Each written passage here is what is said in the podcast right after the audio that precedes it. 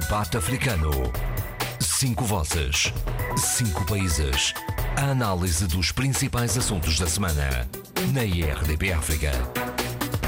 A RDP África e a CPLP assinalam 25 anos de vida numa caminhada que une e cruza países lusofalantes em África, na Europa, na América do Sul e na Ásia. 25 anos que temos vindo a assinalar aqui na rádio, com várias iniciativas.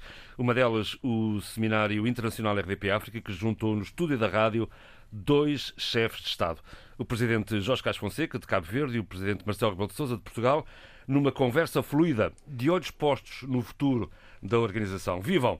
Este é o Debate Africano, o espaço de análise e comentário da RDP África, com Adolfo Maria, Sheila Khan, Eduardo Fernandes, José Luís Ofer Almada e Abílio Neto. Um debate que pode seguir sempre e em qualquer lugar em rtp.pt barra RDP África no podcast do Debate Africano. Está lá, bem à vista, é só clicar. Ora bem, 25 anos de CPLP, Adolfo Maria Viva, valeu a pena, ainda vale a pena esta comunidade de países de língua portuguesa, mesmo que num deles se fale castelhano?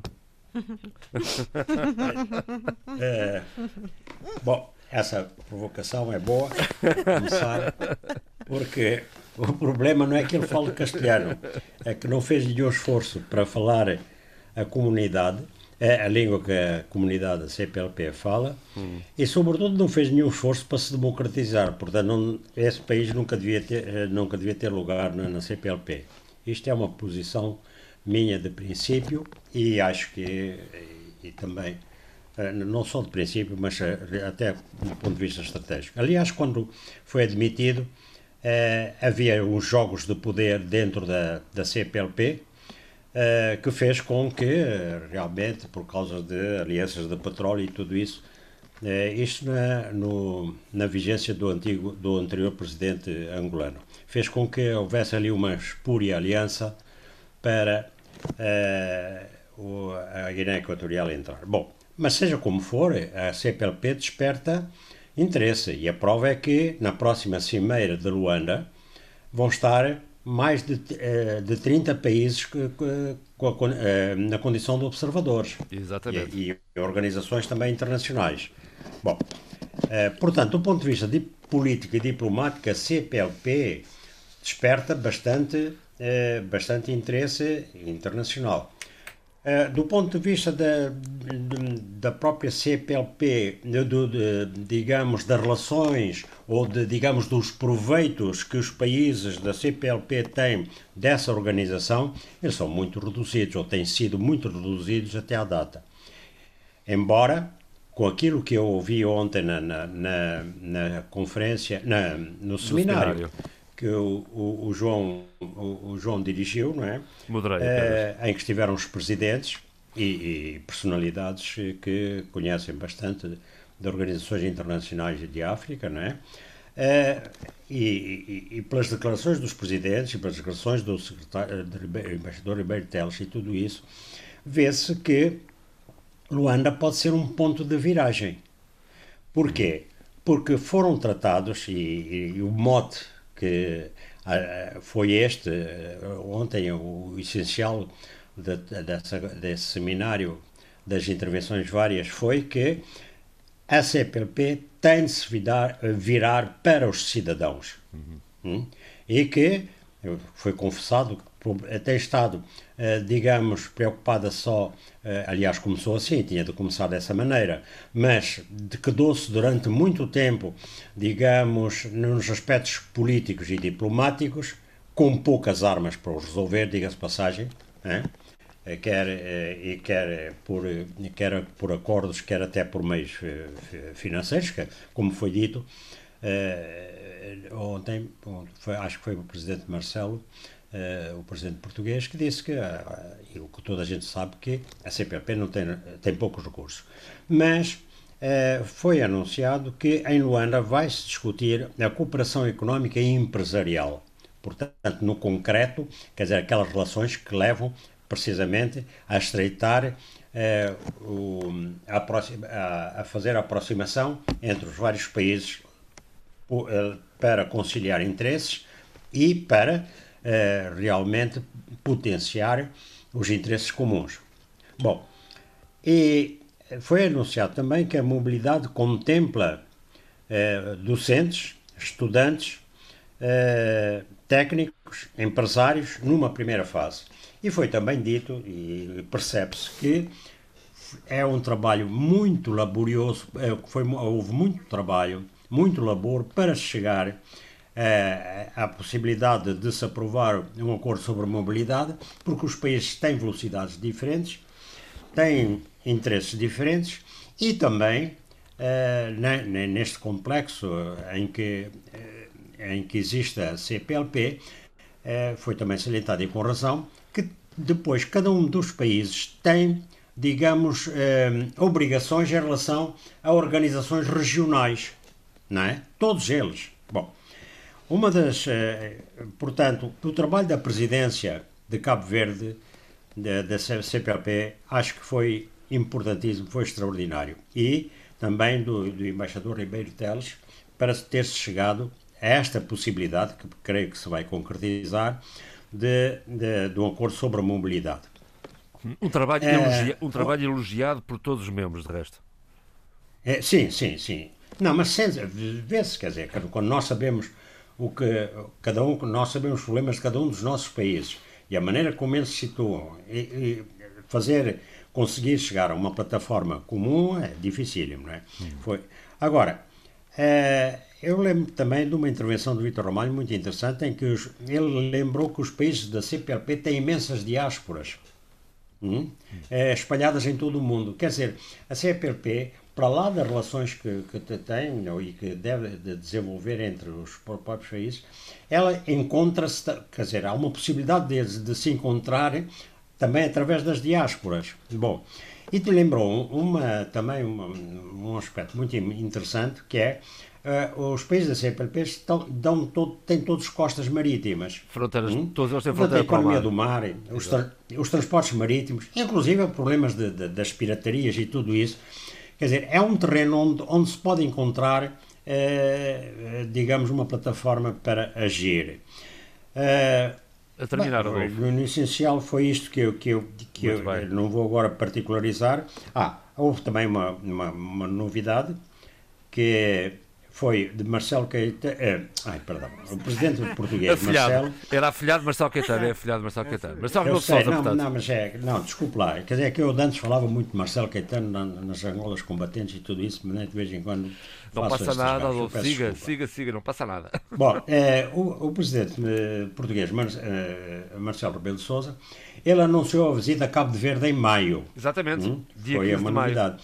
E também gostei de uma intervenção da, da, da RDP África, né, em que o Sardinha propõe que a CPLP, uma maneira de aproximar é organizar prémios para a cultura e, e para as artes. Hum? É, portanto, prémios que, é, para concorrerem é, os participantes dos vários países. Era o essencial disto, eu Sim, dou a, palavra aos meus colegas, é foi isso, o motivo dessa longa intervenção uh, dessa, dessa, sim, foram, foram 45 minutos de uma conversa fluida entre dois chefes de Estado que, se, para além de serem chefes de Estado, são também. É fluida são com amigos. engasgamentos técnicos. Isso foi, na, isso foi na segunda parte, mas não é nada que nós não estejamos habituados, Rodolfo, por amor de Deus, isso aí para nós. Não, exatamente, não, eu que o diga. Não, exatamente. Não, mas quando acabar a pandemia eu estiver aí com vocês todos, então a gente vai. Venha, venha, está Isto vai funcionar, que é um gosto. Sheila okay, Cano. Uh, bom dia a todos. Eu, eu, depois de ouvir o Adolfo, só posso pensar que o Adolfo arrecadou o primeiro prémio porque ele fez um resumo extraordinário. Uh, eu não pude, por questões profissionais, estar uh, a acompanhar o, o, o, debate. Depois de ver no podcast. Que sei que foi muito rico, mas fui apanhando aqui e ali algumas, alguns rasgos sobre o que aconteceu. Mas há um, aqui duas coisas. Uma coisa muito importante que ficou na minha cabeça e nos meus ouvidos é a questão que importa à CPLP, que tem uma base comum que é a língua portuguesa, e isso não, não podemos uh, descortinar tudo isto, e que tem também como ambição uma partilha muito maior e muito mais efetiva e frutífera entre os vários membros da CPLP e o Adolfo falou sobre algo que tem vindo, e o nosso último convidado também falou sobre isso, e nós discutimos isso com muito, muita propriedade, é a questão da mobilidade. E a mobilidade, que é uma mobilidade não só de pessoas, mas é uma mobilidade também de ideias, de conhecimento, de, uh, de produção de conhecimento ao nível da, da comunidade da CPLP. E eu vou falar mais sobre a questão de, sobre uma experiência que me, que me, toca, que é mais próxima da minha, do meu cotidiano, que é a mobilidade científica, que é a mobilidade de alunos e docentes e de investigadores. E que essa mobilidade muitas vezes não sendo apoiada por uma, por, um, por uma organização, por uma plataforma maior e forte, provoca grandes obstáculos, não só para investigadores, nem só, não só para docentes, mas também para os alunos, que muitas vezes se encontram em situações extremamente vulneráveis, em situações em que precisam realmente de uma, de uma, de um, de uma, de uma matriz de apoio e protetor. E, portanto, eu espero realmente que a CPLP possa vingar e concretizar este documento digital, este documento que permita uh, esta, esta, estas viagens e estas partilhas uh, dentro da comunidade científica de uma forma mais fluida, de uma forma mais confiante e sólida. E agora vou aqui pegar noutra situação que o Adolfo também falou, que é a questão das diásporas. É claro que isto é muito, é muito discutível, porque se há diásporas muito atentas aos seus países de origem, também há outras diásporas que muitas vezes já estão num outro patamar. E, portanto, teremos aqui que também perceber que dizer diáspora, muitas vezes romantizamos isto de uma maneira uh, bonita, de uma maneira solidária e fraternal, mas a verdade é que também é preciso pensar que há diásporas e diásporas. Se a CPLP, e eu aqui vou expressar novamente todo o meu posicionamento que tem sido sempre muito claro comigo. Eu não sou uma pessoa que abraça CPLP uh, eh, porque não a sinto, e já tenho dito isto muitas vezes, e portanto não vou aqui retirar todo o meu argumento de repente. Não. Eu uh, acredito que a CPLP, em termos teóricos e em termos de posicionamento de, de ideias e ideais, é algo importante, mas o que eu às vezes não sinto a CPLP, e vou aqui pensar outra vez numa expressão que, que já usei, é eu não sinto a CPLP uh, como na rua, na expressão das pessoas, nas vivências das pessoas. E quando vamos falar com comunidades africanas em Portugal, quando as entrevistamos, quando falamos com as pessoas, não percebemos o lugar, o papel e a relevância da CPLP. E, portanto, era importante que também a CPLP mais do que um papel da diplomacia e, da, e do debate uh, de, de, de, grupo, uh, e do grupo que é um grupo de topo, precisa também ir a, a, a, patamares mais da micro-história das pessoas. Mais próximo das pessoas. De resto, foi um apelo que, que, foi feito ontem. Eu também. não sinto a CPLP na vida das pessoas. Eu estou aqui a falar, por exemplo, nos vários trabalhos que eu efetuei com pessoas das diásporas africanas e das comunidades africanas e não houve nenhum momento em que as pessoas dissessem uh, eu sinto-me como eu posso não pertencer, eu posso muitas vezes não me sentir dentro de um Portugal que se diz pós-colonial, multicultural, mas eu passo, faço parte de uma maior, de um espaço maior, que é a CPLP. Isso nunca foi debatido, isso nunca foi sequer uh, convocado nem reivindicado. E era importante que estas discussões entre os grandes membros e os membros principais da CPLP também se espelhassem. Exatamente. Resta esse, esse foi um, um sentimento uh, manifestado ontem, tanto por Marcelo Rebelo de Sousa, mas também e sobretudo por Jorge Carlos Fonseca, que preside atualmente a CPLP. Zé Luís, justamente, uh, Cabo Verde uh, está de parabéns nesta presidência da CPLP. Não, uh, unanimemente, este, este mapa para a mobilidade interna é um, é um, é um, é um documento com sucesso. É, é, é, está muito de parabéns Cabo Verde pela sua presidência uh, da CPLP. Fez muito bem Angola em adiar a respectiva presidência numa atitude de compromisso muito louvável e contrária a, a, àquilo que tinha acontecido com, a, com, as, com, com, as lutas pela presidência entre Portugal e São Tomé e Príncipe, uhum. isso é um bom exemplo, mas uh, também tem que se elogiar Cabo Verde, a presidência Cabo Verde, mas sobretudo uh, também o, o embaixador uh, de Cabo Verde em Portugal, que também era, era e é o, o, o presidente do, do grupo de, de embaixadores, né? de residentes, portanto, junto da CPLP, que fez uh, um excelente trabalho. Eu penso, no entanto, que devia-se, no futuro, ir mais longe, tendo em conta o que se disse, que a CPLP deve ser uma comunidade de cidadãos, de povos e cidadãos, e não só de Estados, eh, deve-se ir mais longe no futuro e agora a Convenção sobre a Mobilidade é um primeiro passo muitíssimo forte, deve-se ir mais longe na materialização prática da cidadania lusófona. Não é por acaso que eu digo isso, porque, como se sabe, em Cabo Verde temos o Estatuto do Cidadão Lusófono, depois há uma série de isenções eh, de visto para vários, para vários, para originários de vários países europeus, mas também africanos, etc. Uh, e, e, e, isso o que é que uh, significaria?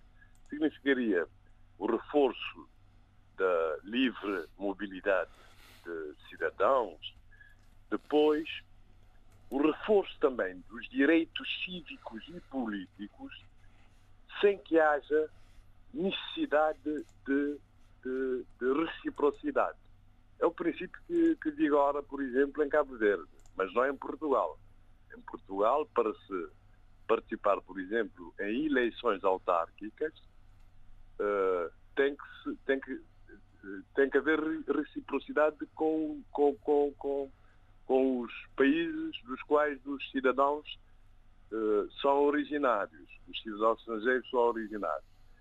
E penso também que deve haver uma maior e mais intransigência na defesa do, do Estado de, de, Direito, porque, como se sabe, o, atualmente, eh, em termos de direito internacional, os cidadãos são sujeitos do direito internacional, podem, portanto, queixar-se uh, em instâncias internacionais.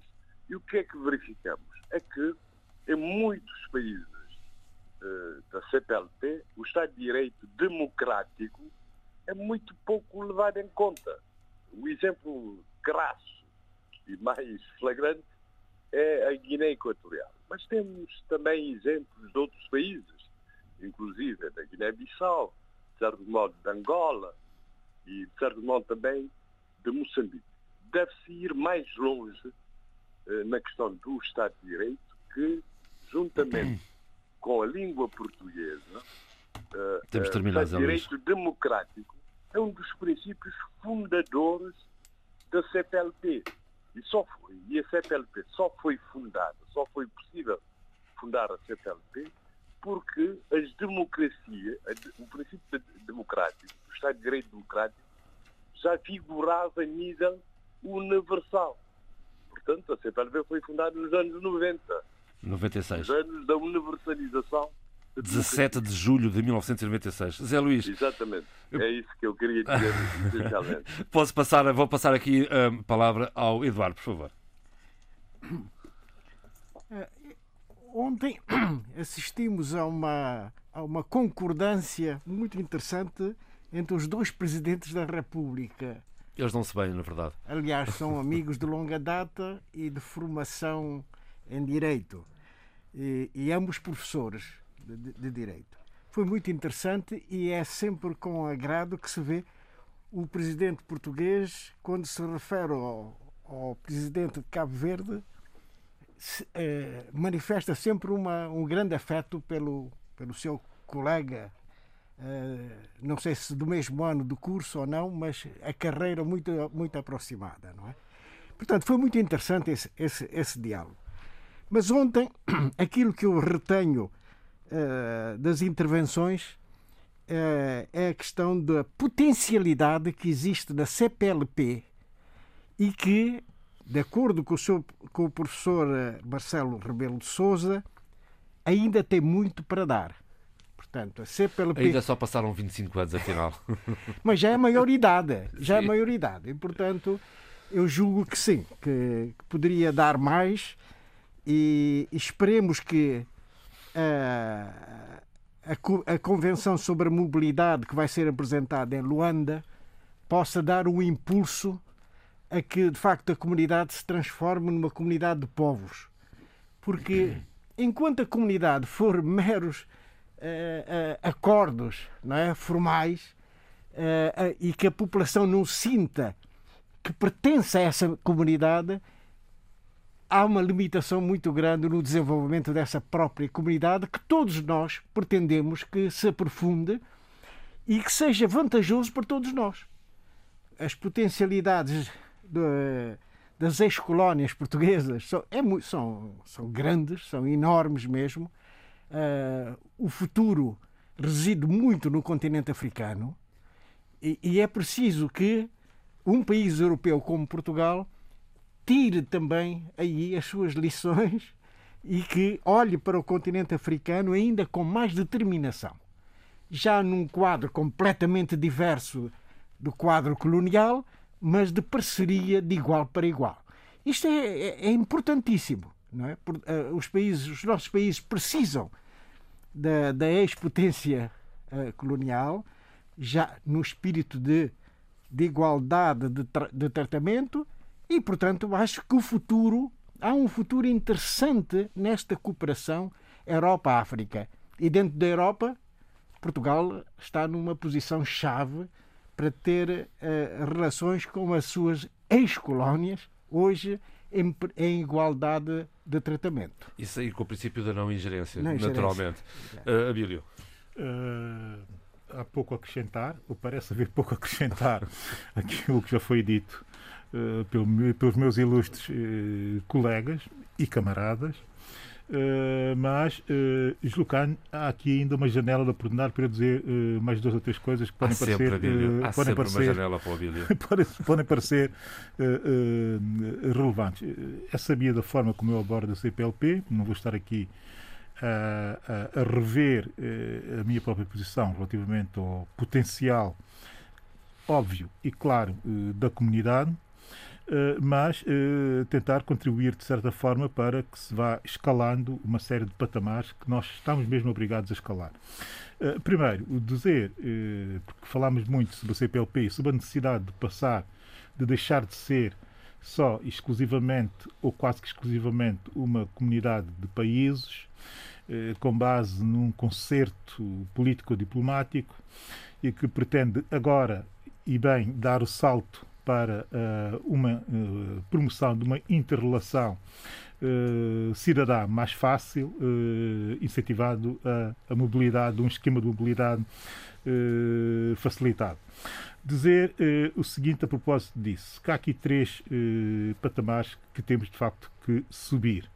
Uh, o primeiro patamar, uh, passados 25 anos, chegou de facto o momento de se refletir a alteração estatutária da própria comunidade. Isso é fundamental porque os estatutos da CPLP uh, eh, funcionam muito como um espartilho que não permite, de muitas formas, a expansão uh, pró-visibilidade da própria comunidade parece que isto está na agenda, uh, temos que passar, uh, ultrapassar o momento fundacional, ir para lá dos quatro pilares que nortearam esse momento e acrescentar dentro dos estatutos esse quinto pilar, que é o quinto pilar que agora todos reclamam e reclamam bem, que é o pilar económico. Não está expresso de forma clara nos estatutos da CPLP. Por esse motivo, eh, grande parte das dinâmicas eh, económicas eh, à volta da comunidade são ad hoc ou, de certa forma, laterais ou paralelas à própria evolução da comunidade. Parece o acordo de mobilidade cimeira... também não tem ajudado muito, não é? Sim, agora facilita, mas parece que a Cimeira de Luanda será fundamental nessa perspectiva. Existe interesse coordenado de todos os países, sendo que Angola aparece desta vez. E bem, mais uma vez, teve momentos de, de grande eh, comprometimento com a ideia da própria comunidade, eh, mas parece, e bem, eh, muito motivada para, a partir da sua presidência, para, a partir da sua presidência, propor essa alteração estatutária e avançarmos para o quinto pilar da CPLP, que é integrar a economia nos próprios estatutos. Uh, segunda, segundo patamar a, a, a escalar. Uh, Fala-se muito, uh, e, e, bem, e, como dizia eu, da necessidade da comunidade de se aproximar dos cidadãos. A, a, forma mais fácil de o fazer é tornar a comunidade visível. E porquê é que a comunidade é invisível? Porque ela não é entendida como uma marca. A CPLP tem que ser transformada efetivamente em marca CPLP. E quando se diz, quando eu proponho essa ideia de transformar o CPP numa marca, não estou só a pensar na marca uh, política, na marca dos afetos, estou mesmo a pensar também no marketing. Uh, e, e, quando falo do, do, do marketing, é, uh, vai desde a sua simbologia, da sua associação a, a, a marcas já reputadas, da sua integração, se quisermos, e até na dimensão hum, exterior de algumas instituições eh, que já existem nos nossos países, instituições que não são só necessariamente instituições públicas, que já existem nos nossos países e que têm atividades, sobretudo económicas, em quase todos eles. Vai desde a banca até uh, o setor petrolífero, até o que nós, até uh, as universidades, uh, o saber, portanto, o conhecimento. Dizer, há marcas que são marcas que estão alocadas ou localizadas em todos os nossos países, de certa forma. E essas marcas devem ser associadas a uma marca eh, que seria lateral, mas também, em certos momentos, maior, a elas próprias, eh, como uma marca eh, comunitária. Esse é o exemplo do que se pode fazer e que, a partir do momento em que nos estatutos se admita a possibilidade de economia estar dentro do, do, do, dos pilares, dos quatro pilares eh, da comunidade, isso é perfeitamente factível a partir do interior da própria, das próprias estruturas uh, institucionais uh, da comunidade, o que não é possível fazer-se agora. Uh, tanto mais que, do ponto de vista económico e empresarial, existem estruturas, mas são estruturas ad hoc e paralelas à própria comunidade, funcionando até de forma autónoma, também com alguma ligação uh, à comunidade institucional, mas uh, longe dela ou separada dela, com uma agenda própria, uma agenda que seja compatível com uh, premissas ou pressupostos estatutários. O, o terceiro pilar, uh, que é um pilar mais na base das sugestões uh, muito específicas, ainda do plano e do ponto de vista económico, quando se tiver que fazer a reflexão, que é, uh, desde já, propor, um, a criação, e são meros, meras sugestões, a criação de um fundo ou de um banco, um pequeno banco de, de fomento, de fomento é, é uma velha ideia. Da, da, da própria comunidade. É, é muito fácil de fazer, não é preciso criar grandes estruturas, é só criar uma sede que nem sequer tem que ser burocratizada. Eu até proponho que seja em São Tomé e Príncipe, sendo que, eh, com base em protocolos, em protocolos eh, a negociar com a banca já existente nos países, é, basta ter só um, um, um, um gabinete em qualquer, eh, em qualquer eh, banco, em qualquer eh, edifício de qualquer banco, de qualquer agência até, enfim, com alguma dimensão, em, em qualquer um dos nossos, eh, dos nossos uh, países. Segundo ponto, e, e que tem algo que ver e isto também continua a ser uma sugestão, e, e, só dou duas, porque tenho aqui 12 sugestões para dar, mas só dou duas para, para, avançarmos, para avançarmos, que é a questão de tentar articular uh, a gestão de, de, patentes royalties ao nível uh, da comunidade. Já existem acordos feitos uh, entre Estados-membros, mas uh, seria perfeitamente factível e possível articular um centro de patentes e também de royalties, enfim, que funcionasse ao nível intracomunitário, mas com expressão para fora da comunidade. Esse, esse, terceiro pilar, que, seria de gestões mais económicas e mais factíveis, tem que começar a ser pensado antecipadamente. porquê? Porque quando se for a discutir uh, e a debater a ampliação uh, dos estatutos e se introduzir esse quinto elemento, esse quinto pilar, que é o pilar económico, uh, convém ter em mente quais são os interesses específicos que podem já, que é ser, se podem já ser aglutinados naquele pilar. Portanto, eu deixo aqui duas pequenas questões, tinha, tenho 12 listadas, e, e, e supõe que a comunidade irá muito bem nesse sentido. Termino dizendo o seguinte e chamar a atenção para algo que eu tenho uh, recorrido como, como, como, enfim, uma peça de, para reflexão, para nossa reflexão. Nós fazemos parte eh, desse, desse espaço, que é um espaço de afetos também, não é?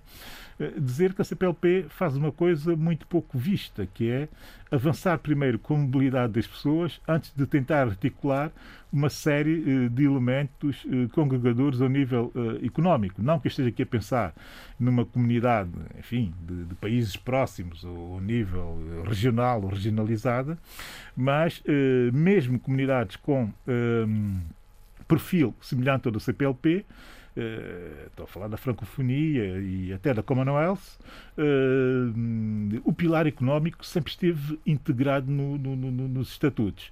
E essa espécie de estímulo uh, que é ter esse pilar nos próprios estatutos também facilita é muito a circulação de bens e de capitais. Uhum entre uh, os países Muito dessas bem. duas comunidades. Eu posso só dizer uma coisa, Com certeza, uh, João. Eu estava a ouvir uh, o Abílio Uh, concordo com, com as reflexões dele e tenho pena de não ouvir as 12 sugestões.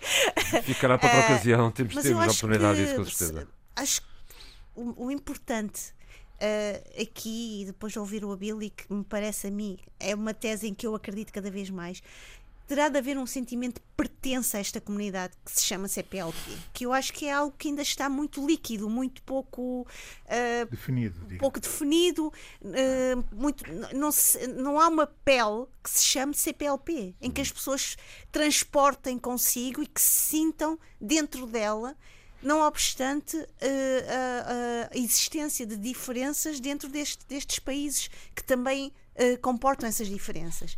E, portanto, eu acho que era importante a CPLP, quem está dentro dela, trabalhar para esse sentimento de pertença e um sentimento de identificação uh, de uma comunidade que é muito maior do que aquilo que está escrito no papel. É isso mesmo, isso é o grande desafio. Ora bem, Vamos uh, avançar neste programa para Cabo Verde, para José Luís Ofel Almada, porque uh, a campanha eleitoral termina esta semana, as eleições são no domingo, quando o programa for um, repetido no domingo, estarão os cabo-verdianos a caminho das urnas para eleições legislativas. José Luís, como é que viu, como é que viu esta campanha que agora termina? Exatamente. Mas antes de falar de, da campanha, só queria fazer uma pequena observação sobre a CPLP. Com certeza. Uh, primeiramente, lembrar, uh, eu estou muito de acordo com as ideias defendidas uh, pelo Abílio, por, sobretudo porque não pode haver cidadania no verdadeiro sentido da palavra sem, portanto, uma base técnico-económica. Tem que haver cooperação económica, tem que haver vida empresarial a ligar os países para que uh, a CPLP funcione verdadeiramente e caminhe cada vez mais para ser uma organização de integração e não somente de cooperação. Ótimo, Zé E, e, Perfeito. e, e um, um, segundo ponto, é, e chamar a atenção que todos os países da CPLP que eu saiba estão vinculados à Organização Mundial da Propriedade Intelectual, portanto, que regula as questões das patentes, dos direitos de autor, etc. Por isso, não, não sei se é necessário eh, regular isso internamente a nível da CPLP. O que se pode fazer, parece é, é, é cooperação e integração no domínio da inovação, eh, da cooperação entre universidades, coisas semelhantes. E um, e um terceiro aspecto é a atenção que os chefes de Estado chamaram para a necessidade de uma maior cooperação e concertação agora nesses tempos de pandemia e do pós-pandemia, para a superação da sobretudo crise no pós económica e social. Sobretudo aí no pós-pandemia. no pós-pandemia. É verdade, sim E- senhor. E a CPLP eh, não funcionou nesse aspecto. Houve mais cooperação bilateral, se, Sim, se senhor. de facto houve, do que concertação a nível da CPLP. E eu lembro-me que quando Domingos Simões Pereira era secretário executivo, ele dava muita importância à questão de- a questões, às questões da saúde. Exato. Lembro-me bem, lembro-me bem. Bom, sobre campanha Vamos lá então. eh, em Cabo Verde. Hum. Bom, obviamente que eu já tive oportunidade eh, anteriormente de apresentar aspectos das diferentes plataformas Sim. eleitorais.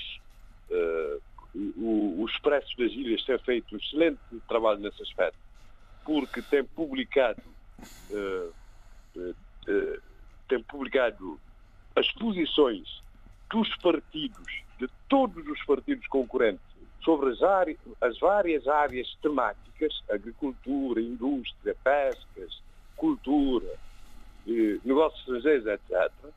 Portanto, eu, recomendo às pessoas que leiam, antes de irem votar, que leiam também esses artigos eh, do, do Expresso. Mas queria chamar a atenção para, para vários casos controversos que têm ocorrido. O primeiro, e que é absolutamente incompreensível, é a suspensão do terceiro mandato pela RTC, pela televisão. Queria de dizer Verde. debate, debate, não era mandato, era Debate, debate. debate. O que é que eu disse? Disse Eu mandato, disse não debate. interessa. Ah, terceiro debate. Terceiro debate. Eh, eh, o que é incompreensível. Incompreensível. Eu acho, inclusive, também incompreensível, eh, parcialmente, a posição da CNN. A, posi- a- a posição da CNN foi no sentido de que todos os partidos, todos os partidos deviam participar nesse terceiro debate. Eu não compreendo isso. Porquê? Porque já tinha sido estipulado pela, pela, pela televisão de Cabo Verde e pela rádio eh, de Cabo Verde, Rádio Nacional de Cabo Verde, que haveria um primeiro debate, e houve, com todos os partidos políticos. Houve dois partidos que não participaram porque não foram deixados ou por negligência, designadamente o, o, o PSD e o PTS. Eh, eu vi um vídeo em que o presidente interino do PTS compareceu às instalações para, eh, da Assembleia Nacional para participar no debate e não o deixaram participar. Não o deixaram participar. Houve um segundo debate com os partidos que não concorrem a todos os círculos eleitorais, por isso que não têm hipótese nenhuma de chegar ao governo. Portanto, o terceiro debate fazia sentido eh, com três partidos, com os três partidos que concorrem a todos os círculos eleitorais e que têm hipótese de participar no governo, quer com maioria absoluta, quer em coligação. Por isso não percebo a posição do PSD. Eh, e segundo, no, no- no segundo debate dos pequenos partidos que não têm acesso, que não têm hipótese de ter acesso ao governo, participaram todos os três partidos, PP, PTS e PSD, quando, eh, por isso, num terceiro debate, o que se devia, devia haver não só um terceiro, mas um quarto, um, um- um quarto debate com todos os partidos, com- e, e havia tempo para isso, com todos os partidos, menos o PP, que participou no primeiro debate. Portanto, é, é essa a minha posição. E uma crítica que se tem que fazer. Parece que houve um recurso eh, para o Tribunal Constitucional. E é incrível que o Tribunal Constitucional, se de facto houve recurso, se o Tribunal Constitucional não decida em tempo útil. Perdão, o tempo útil era até hoje. Tenho aqui o, até hoje. Perdão, peço desculpa, não está correto. Tenho aqui o acordo número 14 de 2021, data de 13 de abril, ou seja, de quarta-feira, em que, em que os juízes do Tribunal Constitucional, reunidos em plenário, decidem conceder provimento parcial ao recurso, revogando bom, a não- decisão não- da Comissão Nacional de Eleições na parte em que condiciona a realização do debate eleitoral à participação de todos os partidos concorrentes às Ah, eleições portanto, legislativas. razão. Registre, Opa, eu- eu- notifique e publique praia 13 de é abril de incrível 2021. porque nenhum- Assinam Aristides nenhum- Lima, José Exato, Pina exatamente. Delgado, João Ok, Pinto Cimento. Está aqui na minha bem, mão. Ainda bem, ainda, ainda bem, ainda bem. pronto, E depois está conforme com o carimbo do secretário com o, dia, com o carimbo de dia 15. Olha, não tem mesmo. Exatamente, exatamente. Então eu peço desculpas. É um acordo de por essa 12 crítica. páginas. Está aqui na minha mãozinha. Se tivesse vídeo, podia ver também. Exatamente. Siga, vamos embora. Felizmente, felizmente, decidiram e dão-me razão, portanto, na minha argumentação. Uhum. Dão-me razão na minha De resto, foi uma, Então, foi uma campanha civilizada, correu bem a, argumentação ah, conforme, e, ah, no seu ponto de vista. Agora, outra, outra Deixemos os debates de lado, que isso já lá vai. E eu, li nos jornais, repare bem que eu digo pelo que li nos jornais, condiciona a minha posição, portanto, estou a falar de casos controversos, eh, que houve, continuou a saga das inaugurações, apesar de se saber que não se pode eh, eh, fazer inaugurações Nem conforme anúncios de primeiras pedras, nem anúncios de obras, e etc. E, etc. E, nem, e, nem, e nem inauguração de projetos. né? Isso é mais forte, é mais forte De que a lei. Houve a saga, designadamente, do terminal de Cruzeiro, Exato. de São exato. Vicente, Até Santa Do Tal vai ter um também. Santa Tal também vai ter um. do laboratório na Boa Vista, pelo presidente do laboratório de uma infraestrutura de saúde, a ver com Covid, eh, na Boa Vista, pelo presidente, pela presidente do Instituto Nacional de Saúde. Para além de haver outra coisa indireta, mas também grave. Quer dizer, os jornais passam a vida a anunciar que, que, que foram eh, celebrados acordos de construção disso, daquilo, está a ver? O que, o que é, é participação, é participação na campanha. Mas eu acho que os cidadãos estão atentos e estão de olho aberto. A cidadania não se Eh, deixa eh, enganar portanto, por estas manobras. Uhum. participação na campanha. Porquê? Porque ah, ah, o nosso código eleitoral tem uma coisa muito boa, que é, é diferente, por exemplo, dos Estados Unidos da América, né? em que nos Estados Unidos da América os, os órgãos de comunicação social são livres de optar por um ou outro candidato presidencial ou por um ou outro partido político. Livre e, e- e- e- dizem isso com No seu editorial, Vamos sim, sim. apoiar, vamos apoiar tal candidato. Em Cabo Verde, não. Não. Todos os órgãos de comunicação social, os públicos e os privados, estão, ou- estão estritamente obrigados a conceder igual tratamento, igual a todas as candidaturas. Exato. Pequenas, grandes, enormes, gigantescas e tal. Mesmo aqueles Todas partidos que passam de pai para filho e só existem de 5 em 5 anos, como é o PSD. Exato. Sim, exatamente. Por exemplo, por exemplo. todos Ou outros, como o PTS, que tem um líder por procuração, porque o presidente parece estar doente. Bom, Zé Luís, Mas, mas para terminar, para faz favor, terminar, faz esta- favor.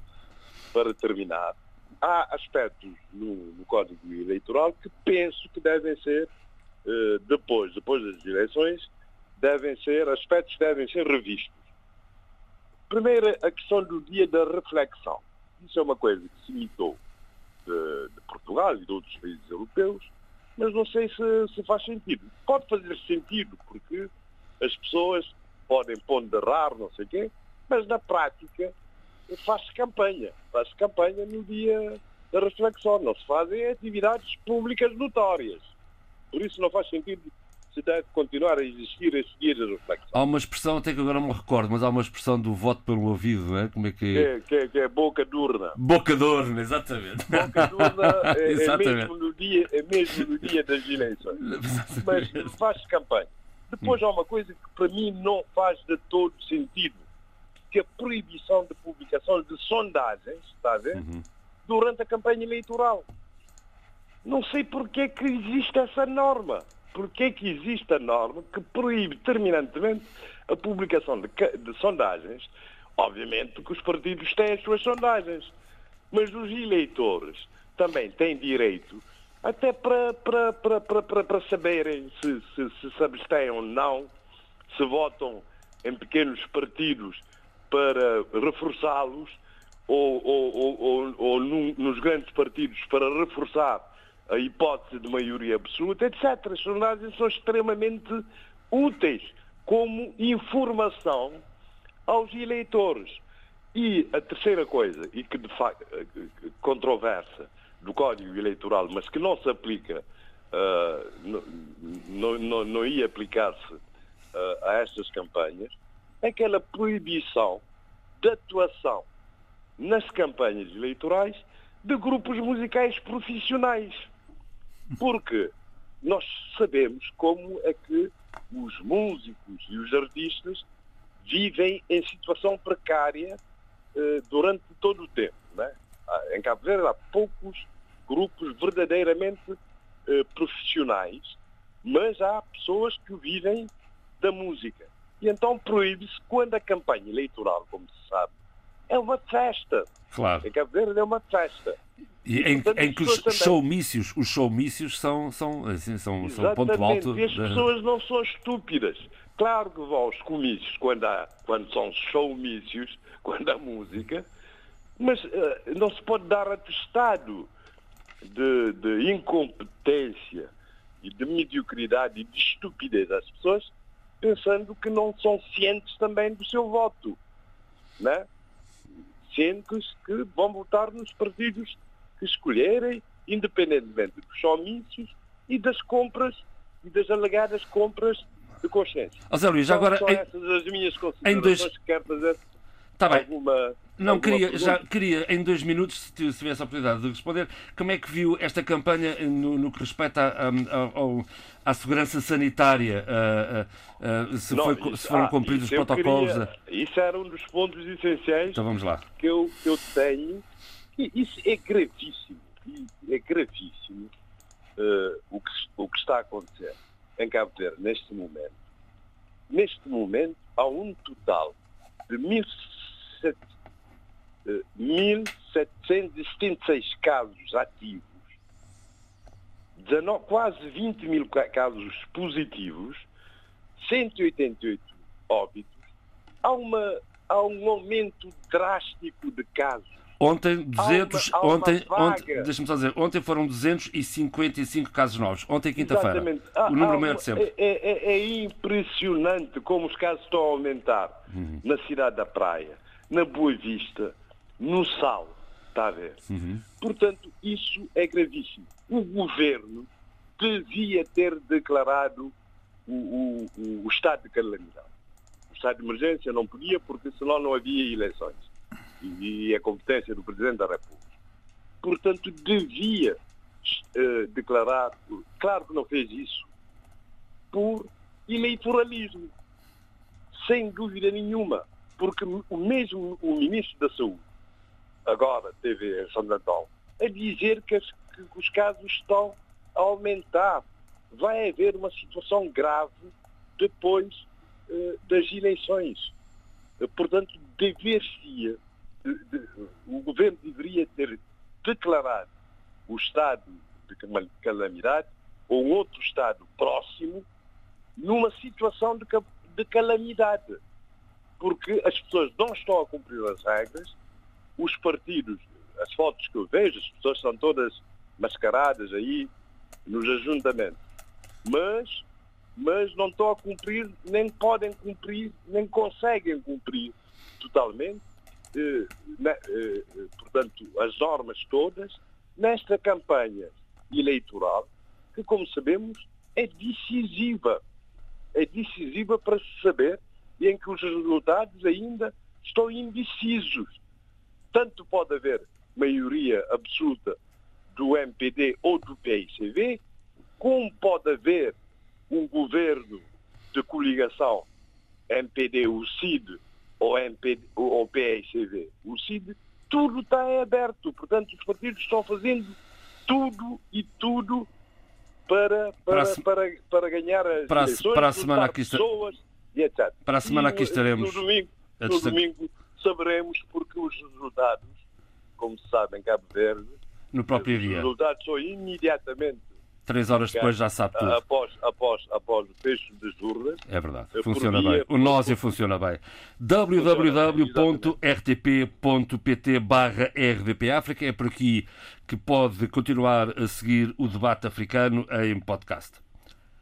Seguimos então o debate. Eu vou dar um pulo a Moçambique uh, e depois vou ao Adolfo. Não saia daí, Adolfo, não saia do seu lugar que eu quero ouvir falar de, desta condenação a Manuel Rabelais, mas uh, ia aqui à Sheila para, lhe, para, para me falar deste, desta onda de raptos que volta, uh, que volta a ensombrar uh, o cotidiano de Maputo. Bem, lamentavelmente a escalada de raptos voltou a Moçambique no momento em que estamos a viver, para além da crise humanitária e de toda esta, de toda esta situação terrível em Cabo Delgado, também, uh, outra vez, a ameaça da junta militar da Renamo.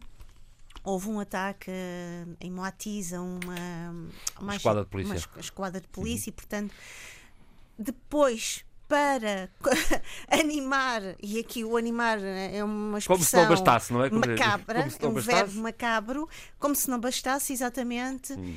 voltamos Uh, infelizmente, a uma, uma escalada, uma ronda de, de raptos. Uh, esta semana tivemos uh, uma, uma senhora de nacionalidade portuguesa que, à saída do Consulado-Geral de, de, Portugal em Maputo, foi raptada. Nampula, creio. Na, ela vive em Nampula e, portanto, ah, mas foi estava em Maputo, okay. para tratar do, do seu Sim, senhor. visto. Peço desculpa, peço desculpa. esposa de um, de um empresário de hotelaria também que vive em, em Nampula. Depois, no domingo passado, também tivemos outro rapto. Uh, e que foi testemunhado pela própria mulher e filhos, e portanto há aqui uma lógica.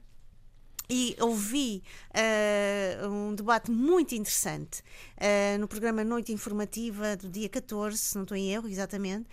Uma explicação muito interessante, no sentido em que todos estes raptos lidam com volumosos valores em termos de suborno, de resgate.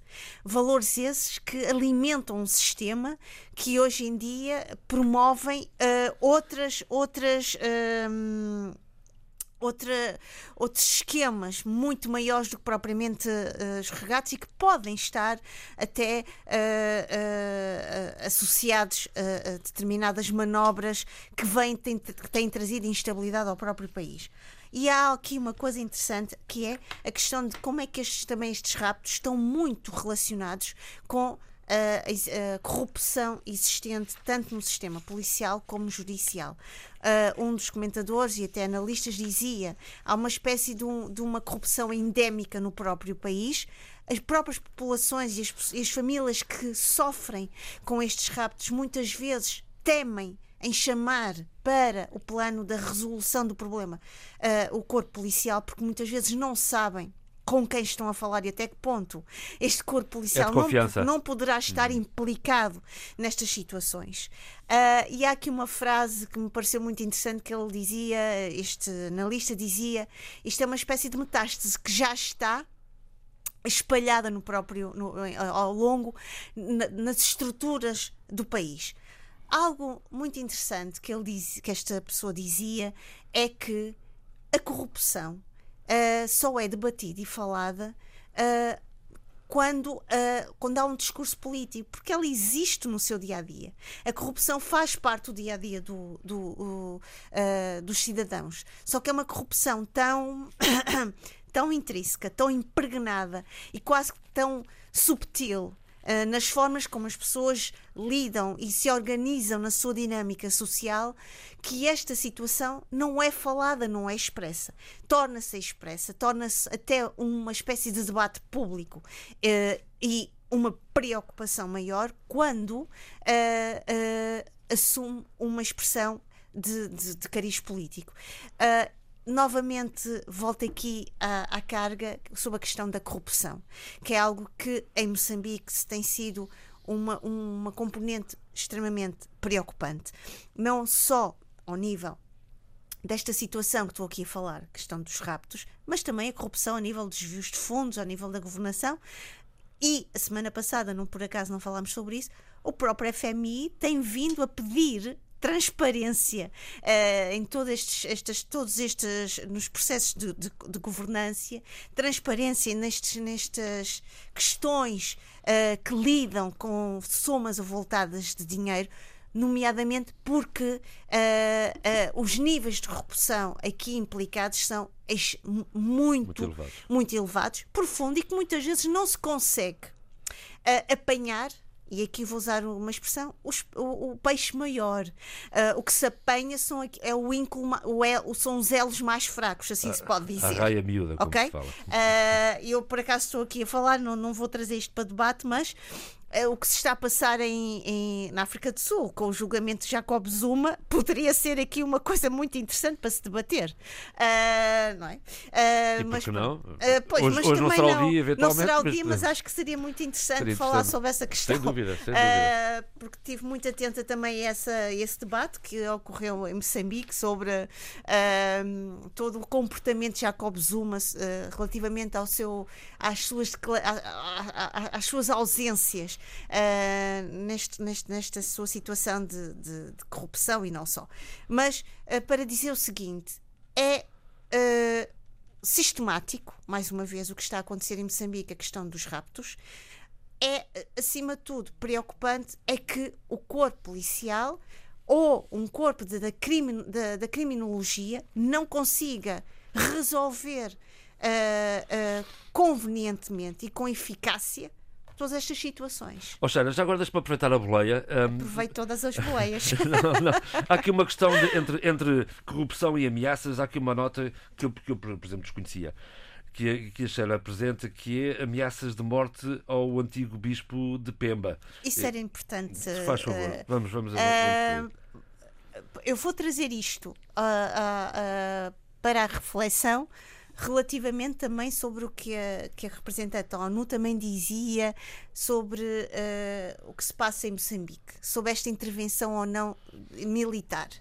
Uh, numa entrevista uh, realizada e dada ao jornal La República, jornal italiano, o antigo bispo de, de, Pemba, Dom Luís Fernando Lisboa, dizia algo, e eu vou pa passar a citar porque eu li a entrevista com muita atenção. Uh, vou pôr os meus óculos porque infelizmente já não consigo ler sem eles. Vou passar a citar: pobreza, muitos recursos e questões étnicas. Ponto. Todos elementos importantes para um conflito. O que ele diz, e bem, é que o próprio governo moçambicano se sentia extremamente incomodado com todo uh, o, o, papel de, de de, de, crítica social, de manifestação e de revelação do que se estava a passar. Denúncia, no fundo, denúncia. De denúncia, obrigada, estava uhum. à procura dessa palavra. De denúncia do que se estava a passar uh, em Moçambique. Portanto, uh, eu acho que Uh, Dom Luís Fernando foi duplamente silenciado. Foi silenciado quando é protegido pelo próprio Vaticano e é retirado de Moçambique para proteção da sua própria vida. Essa é a questão ok? E é também silenciado quando o próprio governo não o quer a falar. Portanto, há aqui um duplo silenciamento, um deles que resulta, e bem, e bem, na sua na proteção da sua vida, porque na própria entrevista, e aqui era importante dizê-lo, faz um ano, e ele refere isso e bem, que o, o jornalista Ibrahim Abu Mebarouk, jornalista local, uhum. que pertencia a uma, uma rádio, rádio. comunitária, desapareceu. Uhum. Faz um ano. E, portanto, ele veio denunciando vem uh, uh, mapeando na sua, na sua entrevista e até detalhando muito bem que, por um lado, o comportamento das multinacionais, por outro lado, a existência de uma desigualdade e de uma profunda pobreza uh, ao pé deste desta do colosso. de, do colosso. Obrigada João. Hoje estamos estamos em parceria. vamos embora. Hoje estamos a fazer pandan. Está a correr bem está a correr bem vamos embora. Esta esta não perdendo o fio à meada. Portanto, hum. por um lado, a existência de profundas desigualdades ao nível social, a profunda, uh, uma escandalosa riqueza natural. Estamos a falar do gás natural, estamos uhum, a falar de claro. rubi, estamos a falar de ouro, pedras preciosas. A própria, o comportamento das, das, das multinacionais, um comportamento absolutamente egocêntrico, ambicioso, de extorquir a, a, os recursos naturais para si e, e, e, e ir escasseando e retirando à própria população que é merecedora e herdeira natural e direta e legítima destes recursos tem trazido, como diz e bem nesta sua entrevista, uh, este, este, todo este conflito. E são os ingredientes uh, uh, essenciais e, se calhar, os mais explosivos para atear este fogo que, que nós vemos continua, a, continua permanente e ativo em Cabo Delgado e que, enquanto estes conflitos enquanto estas vontades outras não forem saciadas e não forem uh, uh, uh, apaziguadas, estes conflitos vão permanecer. E aqui, à boleia daquilo que eu estou a dizer, vamos terminar, era importante dizê-lo, é o que também se tem dito e, e refletido, e bem, em Moçambique, é que o mesmo pode acontecer no centro de Moçambique. Exato. A própria junta militar da Renam começar a congregar estas insatisfações da população, trazendo para si, recrutando para si pessoas que, insatisfeitas, acreditem neste outro Eldorado que pode acontecer também no centro do país. Isso Tanto é um... que.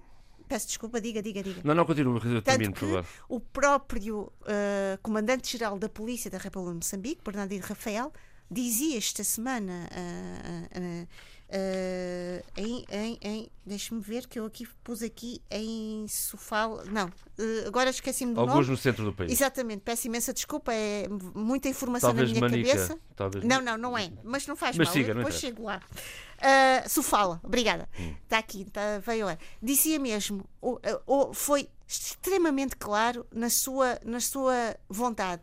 Caça aos homens uh, da junta militar da Renam, trazê-los a tribunal apanhá-los, capturá-los para, de certa forma, obrigá-los nesta, neste processo, nesta resolução embora em atraso, que devia estar a terminar agora em junho, e isso era, dava a, a, a oportunidade para um outro debate, hum. que, a, para integrá-los, no fundo, à força, não é? Uh, no processo de desarmamento, desmilitarização Sim, e reintegração. Até porque se assim não for, corre-se o risco de ter um, um, um, um pote explosivo que são os terroristas a descer do, do, do norte de Eu acho que, do norte de Moçambique para o centro isto. e a junta neste estado polvorosa. Acho que uh, esta linguagem e se calhar esta, esta terminologia de, terror, de terroristas insurgentes esconde uma realidade muito mais uh, muito mais contundente, uma realidade extremamente uh, complexa e densa, que, que são que é a existência de desigualdades sociais, económicas, até de cidadania, pensando gritantes. agora uh, no Abílio, gritantes em Moçambique. Por isso é que muitas vezes várias pessoas, quando dizem vou ao país, é Maputo. Maputo. Tudo o resto é, é uma paisagem, paisagem, é uma situação de uh, salve-se quem E é lá que está a riqueza. Bom, Sheila, temos que dar Eu dinâmica. outras reflexões para, para, Era, para partilhar. Temos que, par, temos que partilhar o tempo com. com, com Certamente. Com, e, com todo, e com toda a legitimidade. Com o Adolfo. Adolfo, está aí, não se foi embora. Bravo. Bravo. um, ver. vamos, vamos, vamos a Angola uh, esta semana com a, com a condenação de Manuel Rabelais. Sim, é uma pequena nota. Se faz favor. Há pouco tentei intervir, mas eh, quando o Abílio estava a falar sobre a CPLP, diga, diga. É, ele veio com uma excelente ideia, a do banco, é? a, a, a do banco para os países da CPLP, mas com um, um tique chauvinista, não é? porque concede em Santo Tomé. De qualquer maneira, a ideia é boa. Havia de ser nas Seychelles. Nas é... Seychelles é que não podia ser, é no Panamá, quer dizer. mas eu quero lembrar, eu quero lembrar que, por exemplo, na parte económica, agora na, no projeto parece que está contemplado precisamente eh, a importância da, da, mobilidade no campo económico. Bom, eh, o que é que sucede? Em Angola as coisas estão quentes, estão quentes de, de várias maneiras, desde as enxurradas que fazem estragos até enxurradas de de, de debates e de, de insultos e, e, tomadas de posição. O, como se sabe, o antigo gestor de, do chamado Gabinete de Revitalização da Comunicação Institucional e Marketing da Administração, criada por José Eduardo Santos, chamava-se abreviadamente Gracima. Portanto, o antigo gestor Manuel Rabelais e o seu assistente Hilário Alemão, eles foram condenados uh, há dias. Um, o eh, Rabelais a 14 anos e 6 meses de prisão e o assistente a 10 anos e 6 meses, mas estão em liberdade porque aguardam o julgamento do recurso interposto pela defesa junto do, do Tribunal Supremo. Bom, eh, eles foram condenados por procurado, branqueamento de capitais, gestão da, da, instituição, que terá resultado num desfalque equivalente a mais de 117 milhões de dólares. Mas, é, que, é, entretanto, também que tinham sido condenados aqui há meses, não é? O ex-presidente do Fundo Soberano de Angola, que é filho de José Eduardo Santos, que é José Filomeno dos Santos, está em liberdade também porque aguarda, uh, aguarda o desenvolvimento do, do, do, recurso interposto. E também Walter Filipe, porque ambos tinham sido acusados de desvio de 500 milhões de dólares. Walter Filipe era do BNA. Bom, o que é que sucede nisto tudo? Quer dizer, há uma, uma série de, de, de, pessoas que têm receio do, do, do avanço do combate à, à, à, como é que chama, a corrupção. corrupção e, e portanto, os campos estão divididos. Eh, José Eduardo Santos deu agora a notícia que está a preparar a sua defesa contra todas as acusações de envolvimento em atos de corrupção. Eu, o, o, nome do ex-presidente aparece numa lista de acusações, entre as quais o envolvimento da, da Suninvest, que era uma empresa ligada à Fundação José Eduardo Santos Afesa, num negócio que culminou com a apropriação ilícita, alegadamente ilícita, é, de terrenos nas encostas do Miramar que é onde foi construído o Hotel Intercontinental, que foi inaugurado não há muito tempo.